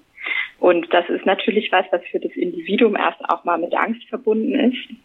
Und ich glaube, dass dann ähm, für viele Leute ähm, der Wunsch nach so einer Gemeinschaft, die sich einig ist und mit denen man gemeinsam was machen kann, äh, ja, vielleicht äh, dann erstmal ein tröstender Gedanke sein kann. Also ich glaube, das macht vielleicht auch so diese Anziehungskraft aus, weil man sich ja auch fragt, warum gehen da viele Leute aktuell noch hin? So, also weil, wie ja auch jetzt schon rausgekommen ist aus der Diskussion, es werden keine konkreten Forderungen erarbeitet, nichts. Und ähm, es ist ja auch kein erfolgreicher Protest. Es ist ja nicht so, dass dieser Protest irgendwie dazu geführt hätte, dass nur annähernd Forderungen umgesetzt werden würden nach weniger Kontaktbeschränkungen, was ich persönlich auch sehr gut finde, dass sie nicht umgesetzt werden. Und ähm, also, aber klar, warum warum gehen die Leute trotzdem noch hin? So, es kann auch ein Moment sein, wo man sich auch einfach trifft, so, also ähm, wo man irgendwie, also weil man einfach jetzt wenig Möglichkeiten hat, ähm, soziale Kontakte zu pflegen. Also das könnte, das kann auch ein, ein, Thema sein, so für auf ganz individueller Eben, und ich denke, es ist auch wichtig, das mitzudenken. Das würde auch so ein bisschen dieses proto-religiöse oder pseudo-religiöse äh, Element mhm. erklären.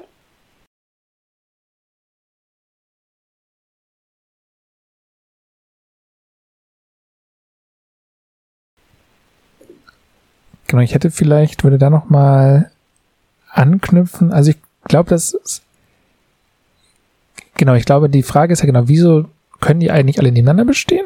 Und da ist ja quasi wahrscheinlich sicherlich ein plausibler Erklärungsansatz, naja, äh, ein Viertel oder ein Drittel, je nachdem welche Umfragen und je nachdem welche Themen der deutschen Bevölkerung haben halt rassistische, antisemitische, antiziganistische, sexistische alle möglichen anderen äh, Einstellungen und die können quasi in so einer Krise zusammenkommen. Und ich meine, das letzte Mal würde ich sagen, als das funktioniert hat, war mit, ähm, glaube 2015 mit Pegida, wo dann ja quasi die vermeintliche Krise der äh, Flüchtlinge dann da quasi als der Ausgang gedient hat, damit quasi verschiedenste äh, Anführungsstrichen besorgte Bürger, wie das dann immer genannt wurden, auch Seit an Seit mit Nazis demonstrieren konnten. Und jetzt hat man vielleicht tatsächlich fünf Jahre später ähm, eine neue wahrgenommene Krise, wo dann auch wieder quasi dann so eine existenzielle Bedrohung vielleicht gespürt wird oder so, die dann auch wieder Leute mobilisiert. Und diesmal aber, äh, das war ja ein bisschen aus einer Ankündigung und meiner Wahrnehmung auch, und diesmal quasi Leute, die man, die nicht über, sagen wir mal, Flüchtlingsfeindlichkeit so schnell zu bewegen sind, zu demonstrieren, haben halt jetzt was anderes.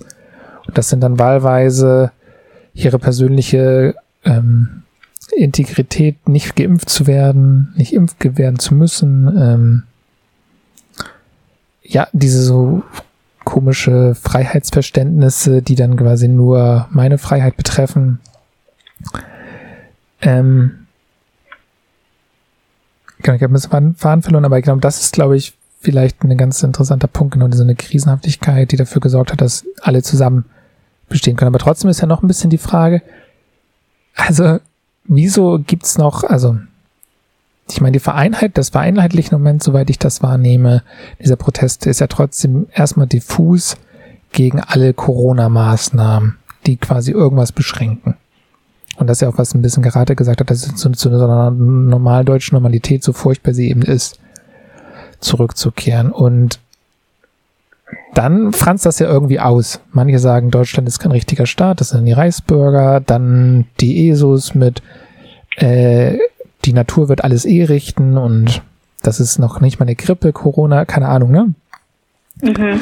Oder nein, ich habe doch mein Grundgesetz und da steht doch drin, ich darf mich immer und immer, wenn ich möchte, mit allen möglichen Leuten treffen. Wieso soll mir da nicht reinsprechen?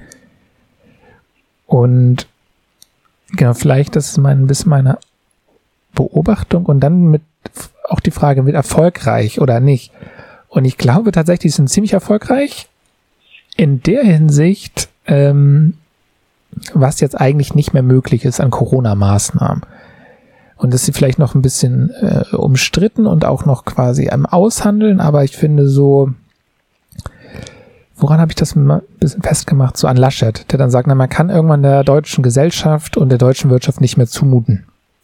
Das heißt, wir können nicht nochmal so einen Total-Lockdown wie März machen, wir machen so einen Lockdown-Light, wie das heißt, oder eben weniger. Und da sagte der ja auch, naja, das muss auch immer ein Ende haben halt. Und ähm, ich glaube, die Tendenz der Diskussion und der Aufnahme dieser Position in der Politik quasi darin gehen ist, wir werden äh, nicht mehr so Shutdown machen, wobei das natürlich umstritten ist, wenn Söder dann quasi wieder vielleicht stärker das haben möchte, aber ich glaube, so eine Diskursverschiebung und die andere Diskursverschiebung, die ich festmache, ist sowas wie, ja, wir müssen besser mehr aufklären mit Impfen. Wir müssen mehr aufklären, weil diese Leute wissen einfach nicht genug Bescheid. Und wenn wir dem ja sagen, was eigentlich Impfen ist, dann werden sie sich alle impfen lassen, dann werden sie auch keine Angst mehr haben. Und das führt dann so zu so absurden äh, Aufhängern in so der Mopo zum Beispiel, die ich jetzt immer lese. Ähm, Impfstoff ist im Kommen, Punkt. Es wird keine Impfpflicht geben, Punkt. Also quasi man antizipiert, dass Leute denken, es gibt eine Impfpflicht und man sagt dann, dass es sie nicht gibt. Also man nimmt immer quasi schon ein bisschen wie auch 2015 bei der sogenannten Flüchtlingskrise. Man antizipiert schon, was irgendwelche besorgten Bürger sagen mögen und nimmt das in seine Berichterstattung rein und geht dann drauf ein. Als wenn das eine legitime Kritik wäre, dass es Impfpflicht gibt, was es nie gab.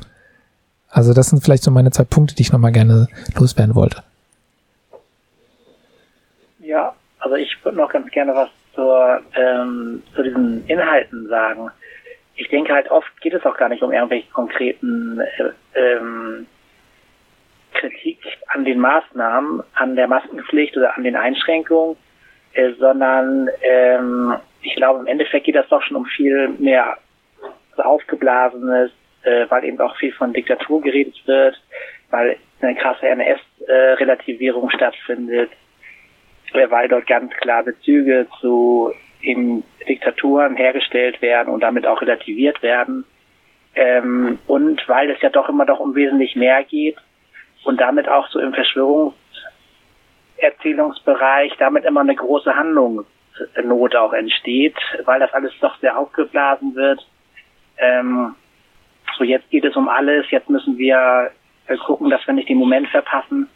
Zumindest erlebe ich das halt viel in den in den Beschreibungen, in den Chats oder in den ähm, Videos, in den Übertragungen und so weiter, ist doch schon eine sehr hohe äh, Handlungsfähigkeit da irgendwie ist, aber eben die nicht konkret benannt werden kann. Also, ja. also warum sie da ist.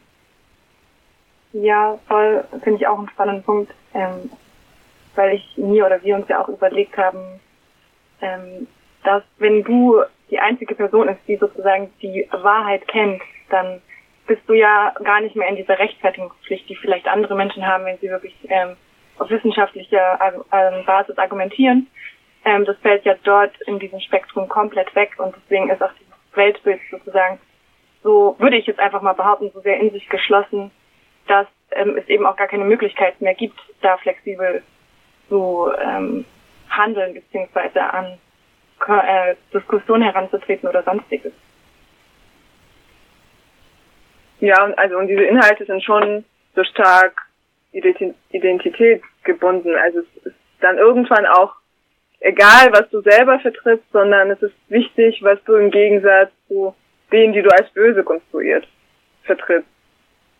Und, und daraus schöpfen sie im Grunde auch alles, weil wir sind die Guten und deshalb müssen wir handeln. Und wenn da jetzt ähm, auf Nationen sich berufen wird, dann finden sich da auch ganz schnell andere Leute wieder.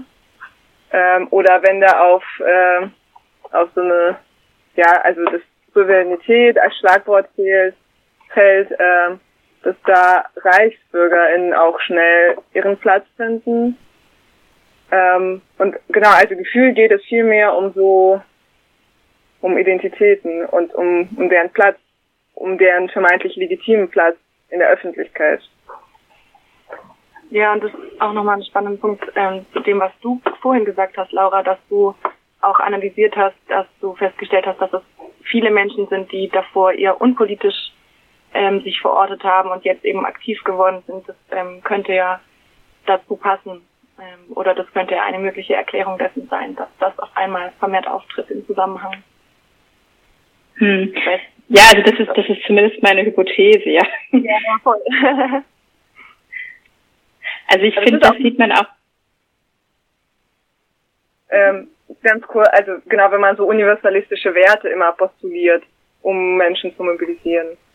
Aber ja, genau, du kannst ähm, voll ja. unterbrechen. Nee, nee, Quatsch. Ähm, also ähm, ich, also ich sehe da große Parallelen eigentlich zu den wahren Sachen. Da war das auch so, dass ähm, eben also dieses Bedrohungsmoment, die hatten ja Angst davor, dass es einen dritten Weltkrieg gibt, der eben seinen Ausgangspunkt eben in der Ukraine-Krise nimmt und so. Und das war ja auch für die Leute, also ich hatte schon den Eindruck, dass manche Leute das wirklich als existenzielle Bedrohung ähm, empfinden und da wirklich tatsächlich ähm, ja, dass es die wirklich umtreibt, ja. Und ähm, also auf so einem ganz ja, individuellen, naiven Niveau vielleicht. Und ich glaube, das ist jetzt bei dieser Sache auch anders. Und da kommt halt so ein Wunsch nach dem bei die Vergangenheit, die sieht man immer irgendwie rosig, das ist immer gut.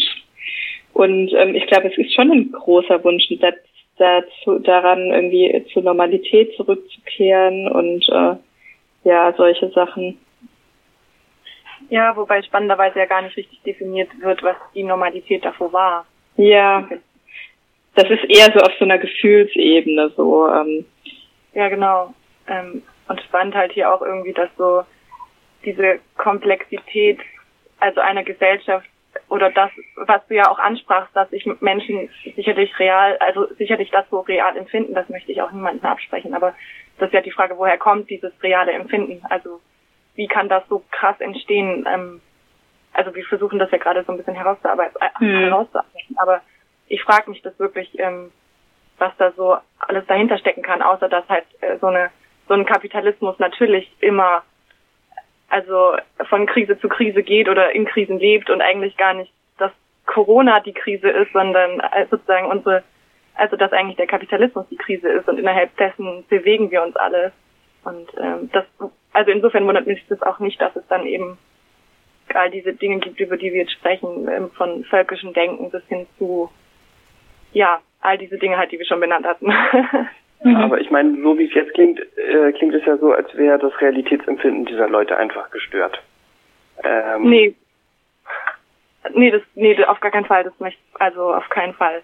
Da, da würde ich nie behaupten, also das würde ich nie behaupten, dass ich da, da irgendwie an der Analyse rantraue. Aber mir war es wichtig, eben herauszuarbeiten oder herauszufinden oder eben es auch den Menschen nicht abzusprechen, dass sie Empfindungen haben können. Nur auf welchen Empfindungen basieren diese Dinge.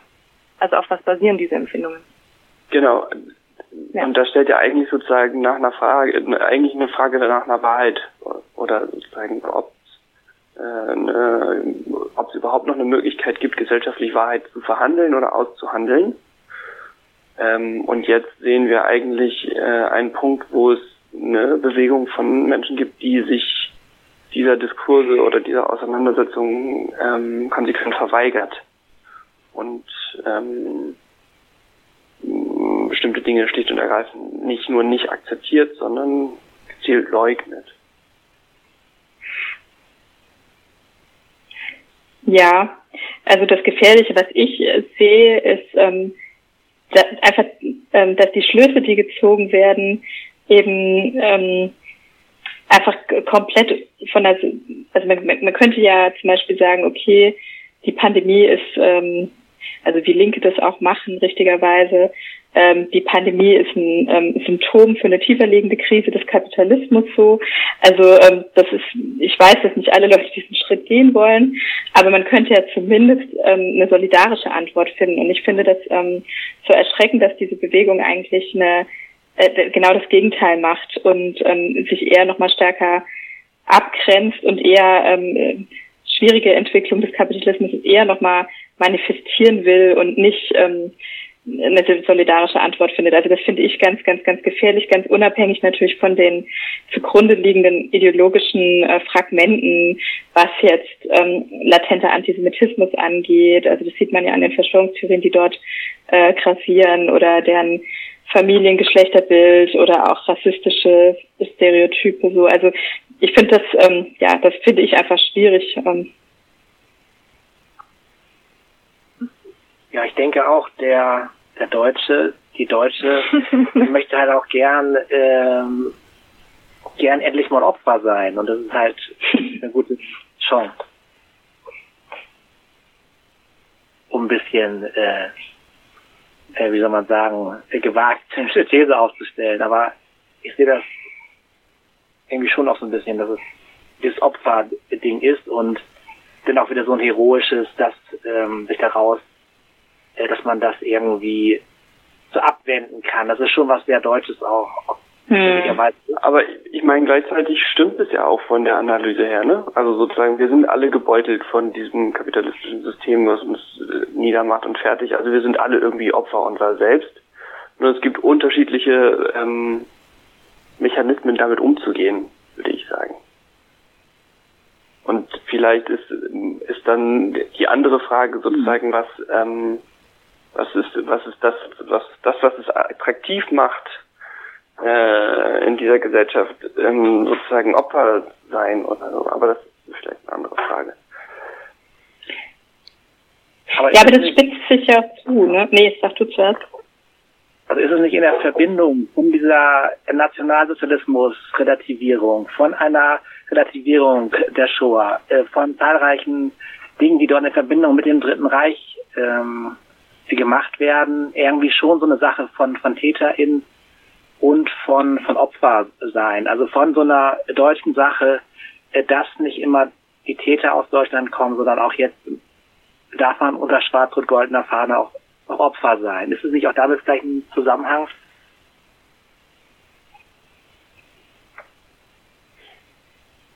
Der auch gerade diese, diese bizarre Sache nochmal irgendwie in den Kontext bringt. Ähm, weil ich glaube, es geht ja schon viel um, um eine Verharmlosung der, der Taten, dessen Nachfolgestaat, dessen Nachfolgestaat wir jetzt leben.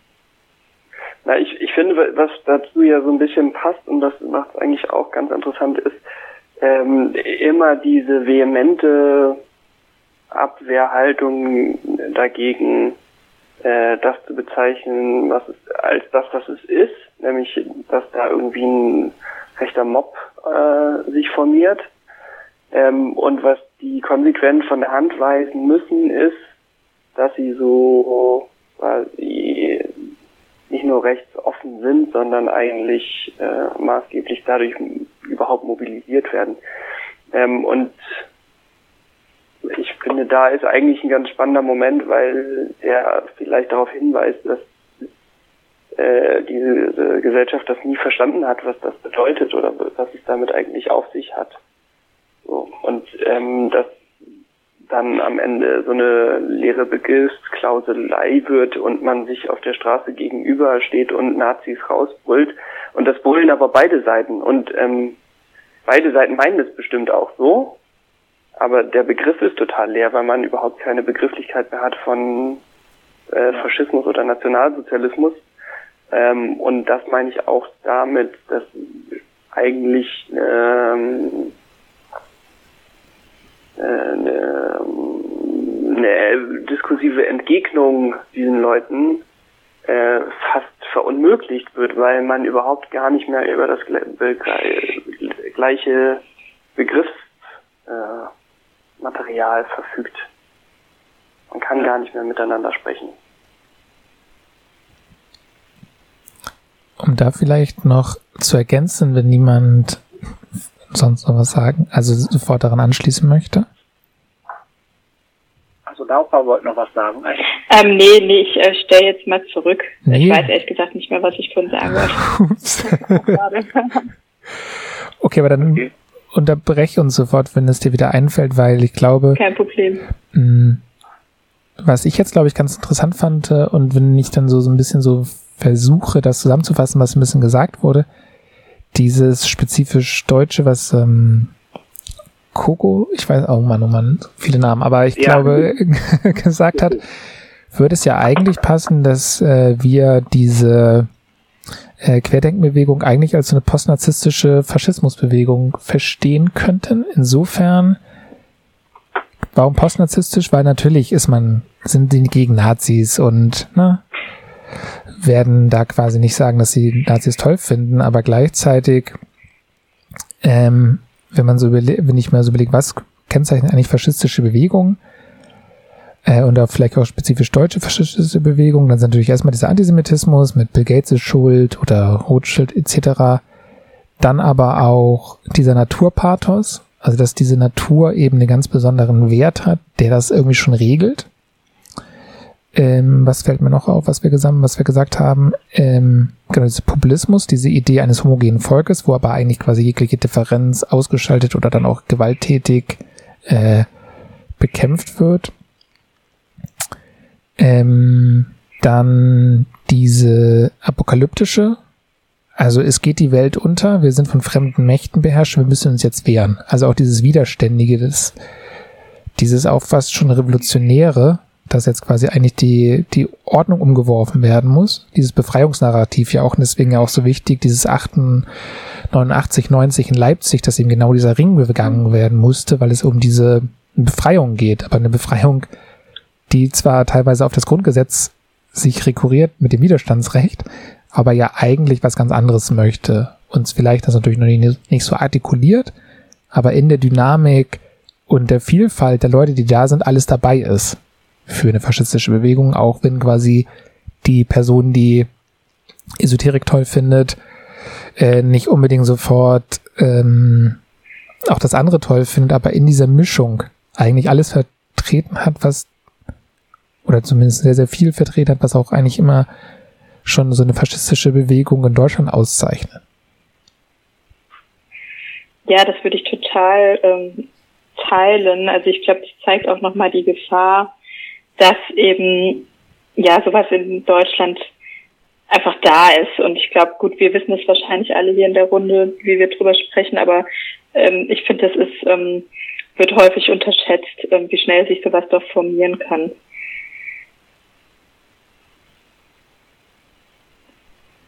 Ja, und ich glaube, das ist zumal die zweite äh, nach Pegida, also nicht zu sagen, dass es gleich ist wie Pegida oder so, aber das ist einfach quasi das zweite Mal so ein großer bundesweiter Protest von zigtausenden getragen wird, die kein Problem haben, also wo einfach quasi einfach Nazis und in Anführungsstrichen normale Bürger, die kein Problem mit Nazis haben, äh, zusammen Politik machen. Ne? Hm. Ja, also ich finde es auch irgendwie interessant und auch ähm, ja ein wenig widersprüchlich vielleicht, ähm, dass in dieser Bewegung so eine extreme Individualisierung sich deutlich macht, auch so in der Positionierung von meine Freiheit geht über die Freiheit aller anderen und gleichzeitig eine extreme Bereitschaft, sich auch unterzuordnen unter ein bestimmtes Kollektiv. Und und das ist für mich auch so ein Alarmsignal hin zu, zu so einer faschistischen Formierung. Was, also, was überhaupt nicht bedeuten soll, dass so eine extreme unsolidarische Form von Individualisierung äh, jetzt besser sein soll, aber wie, wie schnell sie dann doch noch aufgegeben wird, wenn man zusammenkommt, immer wieder. Ja.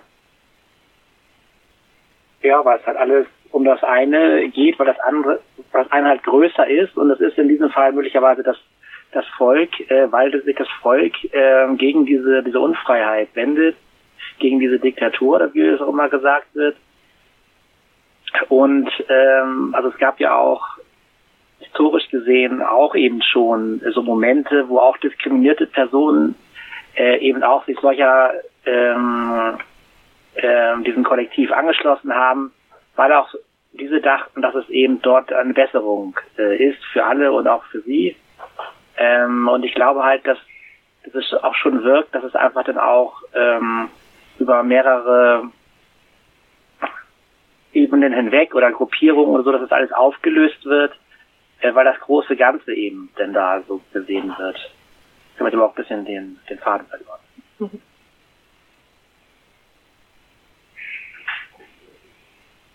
Aber ich glaube schon, dass es auch so diese Sache ist mit diskriminierten Personen, die da eben trotzdem eben mitmachen, weil sich dann dadurch Diskriminierung oder weil sie es da nicht sehen. Ich weiß es nicht. Aber ja, das nur mal kurz so rein. Aber was meinst du damit? Ich, äh also, ähm, ich meine, ich bin ja jetzt nicht nicht hundertprozentig äh, vom Jahrzehnt, äh, also vom Jahr oder so oder von der historischen Sache. Aber es gab doch auch zum Beispiel ähm, so in den in den 30ern ähm, so, dass eben auch jüdische Menschen äh, sich einer nationalistischen Bewegung angeschlossen haben. Oder war es in den 20ern oder 30ern? Obwohl da auch schon eben dieser Antisemitismus so ähm, so groß war oder auch es sich eben auch so ähm, Kommunistinnen oder so da angeschlossen haben, weil das eben irgendwie so ein Moment aufgemacht wurde. Kann auch sein, dass es im Ersten Weltkrieg war. Ich weiß nicht, aber der hat doch schon über sehr viele Lager auch hinwegging, der was, ähm, was Größeres eben ähm, also ich glaube, das ist äh, verbunden mit einem Weltbild, wo nur vertikale Hierarchien bestehen. Also es gibt sozusagen die da oben und die da unten und vielleicht gibt es ein paar Abstufungen, aber weitere Hierarchien, die auf horizontaler Ebene in der Gesellschaft bestehen, also die, die werden irgendwie konsequent abgelehnt oder als unbedeutend erachtet im Hinblick auf, auf die eine wichtige.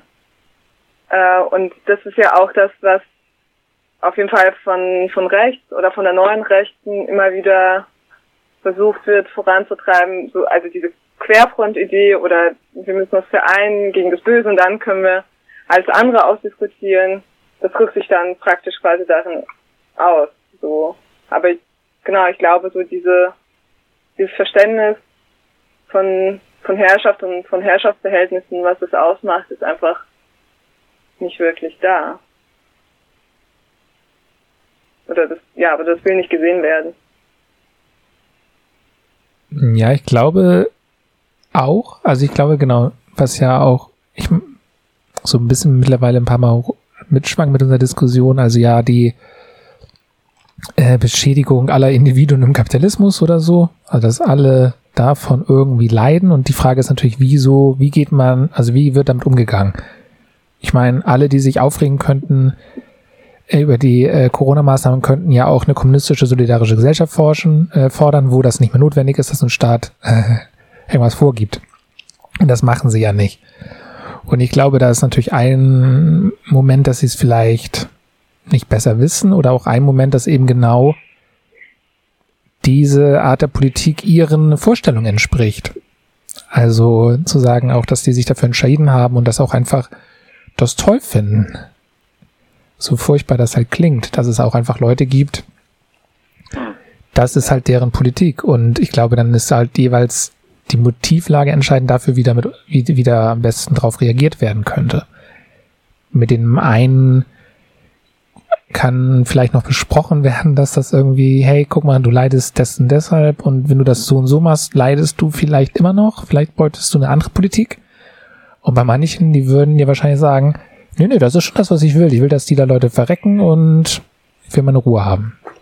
Und ich will ein großes Volk, dem ich mich einordnen kann. Ich glaube, das sind so die äh, Unterschiede der Motivlagen.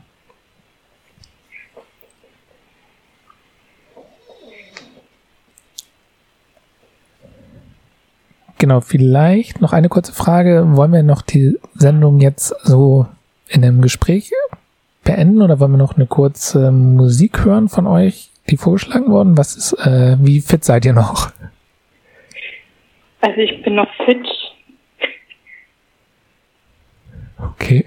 Was sagen die anderen? Ja, wir auch. Also wir können auch gerne weiterreden, wenn, wenn auch alle noch mitmacht. ja, ich würde vielleicht ähm, wenn alle noch fit sind, nochmal so eine kurze Frage reinschmeißen. Das ist ja hier immer wieder angeklungen und ähm, äh, vielleicht hat ja einer von euch Lust, das nochmal so pointiert äh, auf den Punkt zu bringen, nämlich die Rolle, die dabei so Esoterik und esoterische Bewegungen spielen. Ähm, also wie kommt es dazu, dass sich das da so sammelt? Also ich finde, du hast jetzt, äh, weil du meintest, auf den Punkt, die, äh, die Messlatte ziemlich hoch. Ja, Ihr könnt auch einfach nur eure Gedanken dazu äh, wiedergeben. Ja, weil, so, ne? ja. Ja, es hängt natürlich zusammen mit so einer Mystifizierung von, äh, ja, von Ereignissen, von, von gesellschaftlichen Dynamiken. Äh, das ist, glaube ich, auf jeden Fall sehr typisch auch für so esoterische ähm, Weltbilder. Und das ist ja auch von Anfang an, ich meine, das ist ja dafür gerade so prädestiniert, dass solche globalen Krisen, die sehr spontan entstehen, ähm, dass, dass da erstmal nach einer einfachen Lösung gesucht wird. Und auch klar ist, dass sie sich nicht einfach so trotzdem erklären lassen. Und da spielt so eine Mystifizierung und auch so ein Glaube an so äh, an ja, vielleicht in ein, einfachen Weltbildern, wo man auch schnell Akteuren was unterstellen kann, dass das ja einfach auch thematisch passt. Ja. Ja, und für den Südwesten, da sind einfach ähm, ja das, das, ist, halt, das spielt immer noch eine ganz, ganz große Rolle. vor allem Anthroposophen, die sind hier echt, ja, also das ist einfach eine große Gruppe. Insofern hat mich das überhaupt nicht verwundert, dass das dann hier so ein äh, Querdenken-Hotspot wurde. Und ähm, ja. Aber ich glaube, das hängt auch damit zusammen, welche Antworten man eben findet. Also man kann natürlich dazu ko kommen, dass man sagt, okay, ähm, wir brauchen ein anderes System und dann können wir eben irgendwie gut leben, das ist unsere Utopie. Oder man hat eben so eine ins Private gewandte Utopie, die sich dann so ja naturromantische äußert, so eine ja rückwärtsgewandte. Ähm, und ich glaube, das ist halt das, was hier passiert. Weil ich würde auch einfach mal jetzt in den Raum werfen oder behaupten, dass das eben auch ein Ausdruck der kapitalistischen Welt ist, dass genau das passieren kann, hm. dass Menschen ähm, aufgrund dessen, auf diese, aufgrund der Machtverhältnisse eben in diese Nischen gehen müssen, um überhaupt irgendwie ja, mit, mit dieser Herrschaftsform zurechtzukommen. Also behaupte ich jetzt, ihr könnt ja gerne mal eure Gedanken dazu teilen, aber ich könnte mir vorstellen, dass das auf jeden Fall, ja, ein Ausdruck dessen sein kann. Es ist auf jeden Fall historisch, in, also in Deutschland so entstanden, also mit, mit der ökologischen Bewegung und auch, also die Impfgegnerschaft und so, aber eben auch so esoterische Dinge so als Antwort auf, auf die Modernisierung mhm. und auf ja, die Aufklärung, kann man ja schon mhm. fast sagen. Das, also das äußert sich ja schon auch jetzt in dieser Bewegung in so einer vehementen Ablehnung von, von Rationalem an sich und auch einem rationalen Zugang zu, zu Wahrheitssuche. Und da, also da passen natürlich auch dann solche Feindbilder wie Wissenschaftler, die jetzt plötzlich ähm, ganz viel Macht haben sollen oder die die einzigen sind, die Entscheidungen treffen sollen. Also ihrer, in ihrem Bild sozusagen der Realität. Ja, ich würde also ich hatte sagen, das auch eher die Esoterik so ein ganzheitliches, in sich abgeschlossenes Weltbild halt anbietet. Das ist extrem hm. anschlussfähig für Verschwörungstheorien, natürlich. Hm vielleicht auch nochmal, um nochmal was, nochmal einen ganz anderen Aspekt zu bringen, ähm, haben wir jetzt noch gar nicht drüber gesprochen. Also man, es ist natürlich schon so, dass ähm, die äh, Pandemie ja auch offenbart, dass es Schwächen gibt oder ganz massive Schwächen gibt, wie werden eben Entscheidungen getroffen, ja, und wie ähm, oder auch vielleicht eine ehrliche Kommunikation oder auch eine ehrliche Wissenschaftskommunikation müsste ja auch sagen, das ist eine neue Situation und, ähm, und vieles ist ungeklärt und man probiert eben das Ganze in den Griff zu kriegen, auch medizinisch, aber es können, und das, ich glaube, das ist was, ähm, wo auch so ein bisschen diese Wissenschaftsfeindlichkeit ansetzt, dass man den Eindruck hat, es werden Entscheidungen über einen weggetroffen oder es wird einfach nochmal schmerzlich bewusst, ähm, wie komplex das politische System auch ist und wie wenig Einflussmöglichkeiten eben man hat so und ähm, aber klar, es äußert sich halt in einem Hass, ja, also in einem Hass auf jegliche Eliten, ob das jetzt politische Eliten sind, wissenschaftliche, also Leute mit wissenschaftlicher Reputation oder irgendwie alles, was einigermaßen ähm, etabliert ist über Gewerkschaften, zivilgesellschaftliche Organisationen, so die sind ja letztendlich alles Feindbilder so. Also da, ähm, ja, das finde ich eigentlich dann auch nochmal spannend. Und ich glaube, du hast es vorhin auch schon angesprochen, diese Unberechenbarkeit ist, glaube ich, auch ein nicht zu vernachlässigender Faktor. Äh, und diese Unberechenbarkeit hat auch was äh, damit zu tun, dass eine gewisse Uneindeutigkeit der Situation hm. vorherrscht. Äh, und wenn man jetzt sozusagen auch schon in dieser äh, in diesem Sprachgebrauch ist, ist ähm, ja, ist das natürlich was, was so autoritäre Charaktere gar nicht aushalten. Hm. Ähm, ja. Und hm. dann entsprechend reagieren. Aber hängt vielleicht auch ein bisschen mit dem Gesundheitsthema zusammen, ähm, dass eben das ähm, da diese Esoterik oder auch eben ja, also jetzt es wahrscheinlich gesagt, Homöopathie oder sogenannte alternative äh, Medizin, die in meinen Augen jetzt dazu gehört, auch zu äh, diesem äh, Weltbild, ähm, genau, dass es vielleicht auch aber damit so ein bisschen da so ein bisschen positiv mit mit reinspielt, dass eben das ähm, so anschlussfähig ist für esoterische ähm, Gebilde, weil das eben so ein Gesundheitsthema ist. Und ich glaube, das ist halt deswegen auch schon recht gut da kombinierbar. Ja, ja klar, ich meine, das ist ja für viele Menschen auch immer noch so ein bisschen so eine Risikoerfahrung aus der Ferne. So, also man, äh, wenn man die Bundesrepublik anschaut im Vergleich zu ähm, anderen Staaten, weil wir ja auch ähm, in der, ihr hattet ja auch mal in den Raum geworfen, warum gibt es denn in Frankreich und Spanien andere Proteste als hier? So, also hier gab es ja nicht ähm, in dem Maß ähm, ja diese extremen Engpässe bisher bei den Kranken, bei der Krankenhausversorgung und so. Das kann natürlich alles noch kommen. Aber ich glaube, dass was, was viele Leute, die zu Querdenken gehen, auch wahrnehmen, ist irgendwie, sie kennen vielleicht persönlich niemand, der schlimm erkrankt ist aber natürlich gibt es diese Bedrohung und jeder hat sicherlich auf einer individuellen Ebene auch Angst.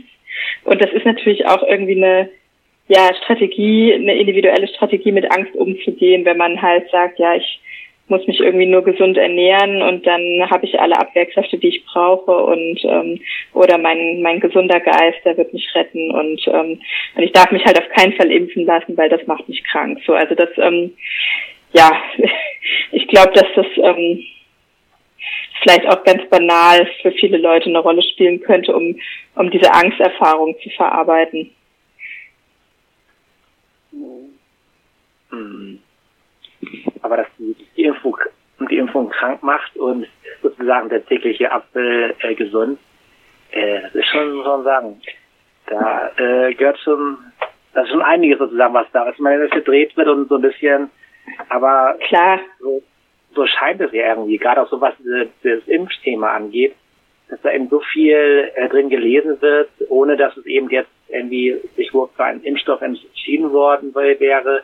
Das hattet ihr auch schon gesagt mit der mit der Impfpflicht und so, das wird halt als riesig gemacht, ähm, ohne dass es überhaupt jemals äh, daraus hinaus hinauslaufen sollte.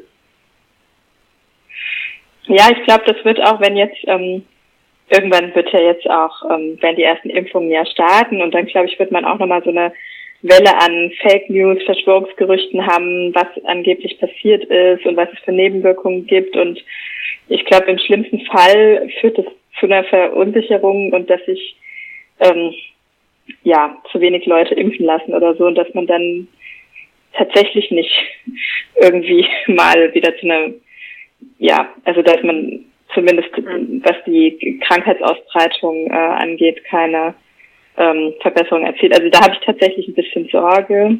Aber vielleicht ist es auch, vielleicht ist es auch übertrieben. Also ähm, vielleicht, äh, ja, gut, muss man sehen.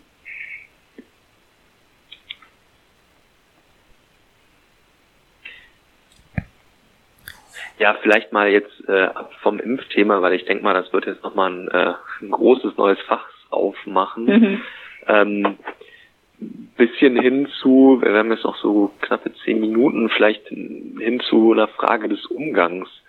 Also ähm, was wären in euren Augen ähm, gute progressive politische Strategien zum Umgang mit, mit dieser Bewegung, mit diesem Phänomen?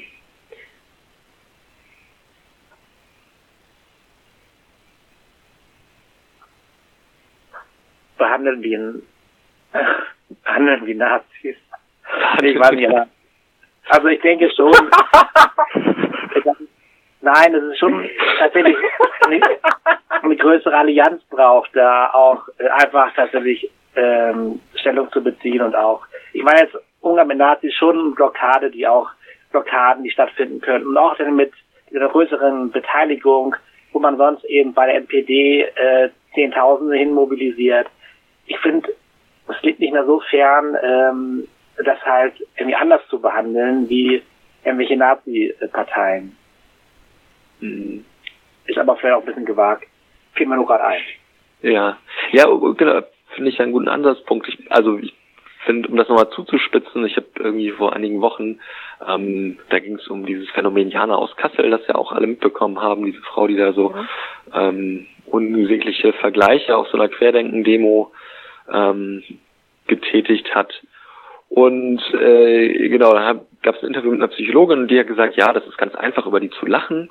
Ähm, das ist aber die falsche Reaktion. So, das Internet macht sich jetzt über Jana aus Kassel lustig, alle ziehen drüber her, toll.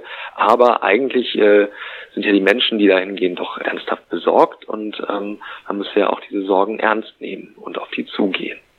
Und ähm, Lachen ist einfach, aber tatsächlich die äh, Diskussion suchen nicht. Ah, kann ich da direkt mal dran anknüpfen? Mhm. Ich habe da so zwei Gedanken zu. Meiner Ansicht nach ist es ganz wichtig zu differenzieren.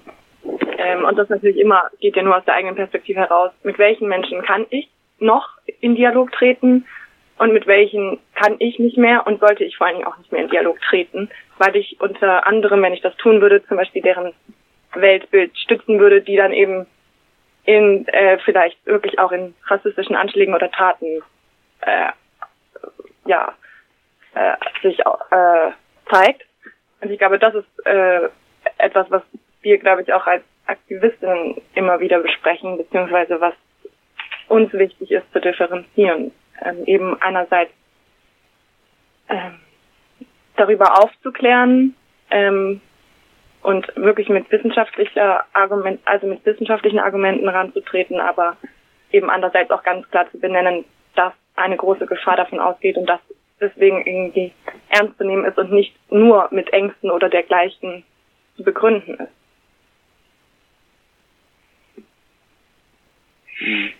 Ja, ich meine, man kann ja auch auf einer individuellen Ebene erstmal anerkennen, dass Ängste auch mobilisieren können, aber halt auf keinen Fall Verständnis zeigen für die gegebenenfalls menschenfeindlichen Schlüsse, die aus diesen Ängsten erwachsen. So, also ähm, das finde ich irgendwie auch immer wichtig in der Debatte.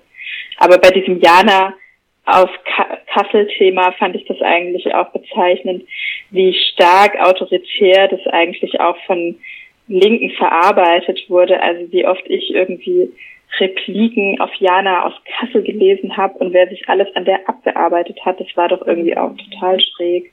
Und ja, ja die hat, das war furchtbar, was sie gesagt hat und so, aber ich fand das andere äh, eigentlich fast genauso bestürzend, weil das irgendwie auch keine äh, emanzipierte Antwort darauf war aus meiner Sicht. Ja, also dem würden wir, glaube ich, genauso zustimmen. Ähm, und das trifft, also um auch ein bisschen vorhin auf dieses Thema Polizeistrategie oder so einzugehen, das ist genau das Gleiche, worüber wir uns dann auch immer wieder wundern, dass dann irgendwie von aus linker Sicht ähm, da nach einem nach einer starken staatlichen Regulierung gerufen wird, können wir so auch nicht verstehen. Also ich würde sagen, das passt so beides da zusammen thematisch. Und, mhm. Ja.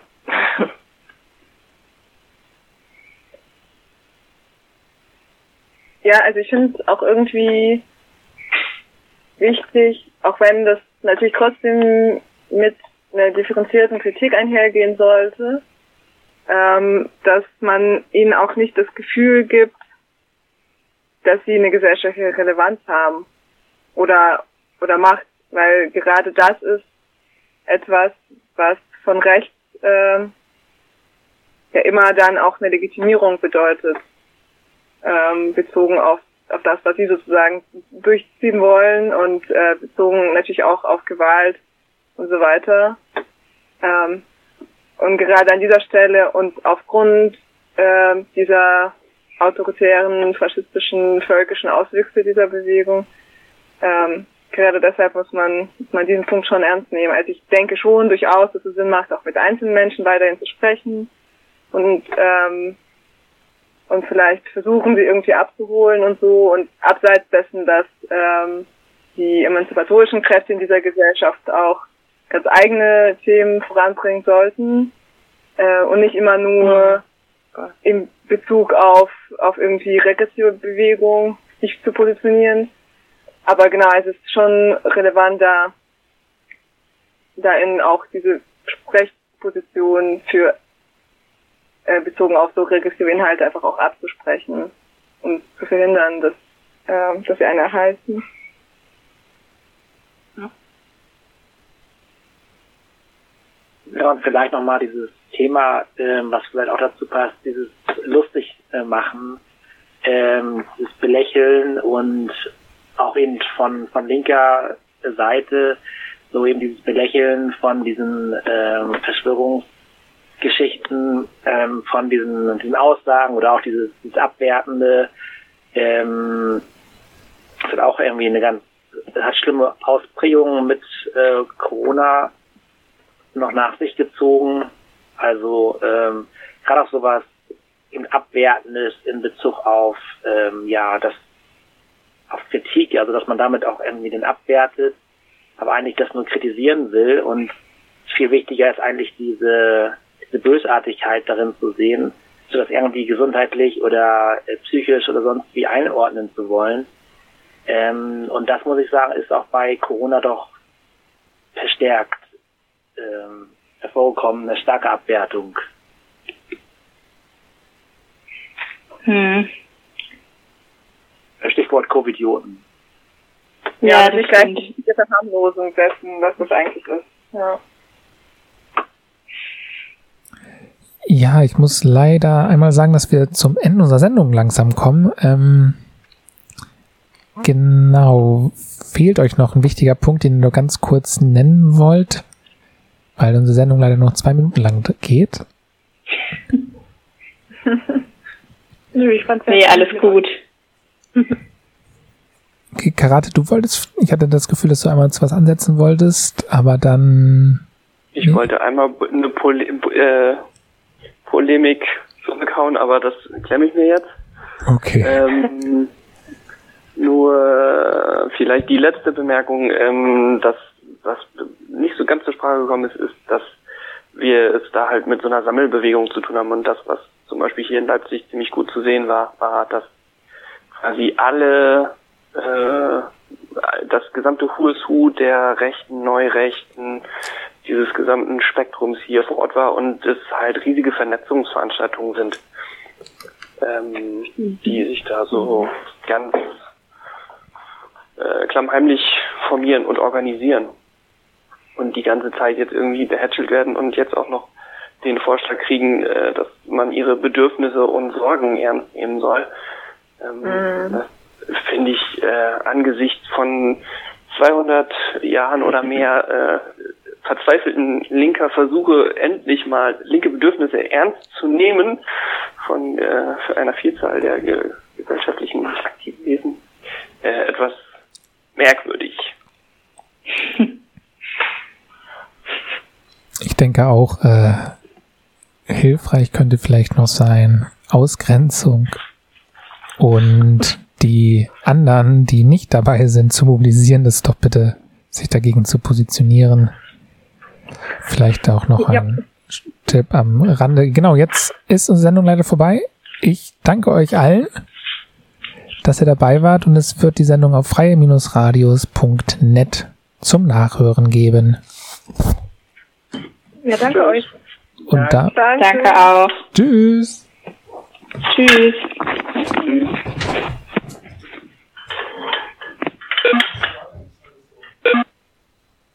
Will er nicht. Wie machen wir das aus? Okay. Ja, die haben uns auch weggeschickt.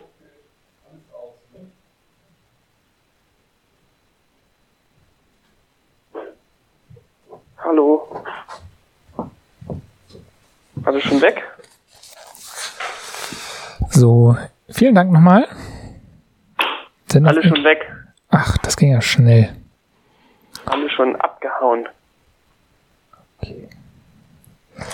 Genau, ich schicke uns nochmal per V-Transfer dann die Datei.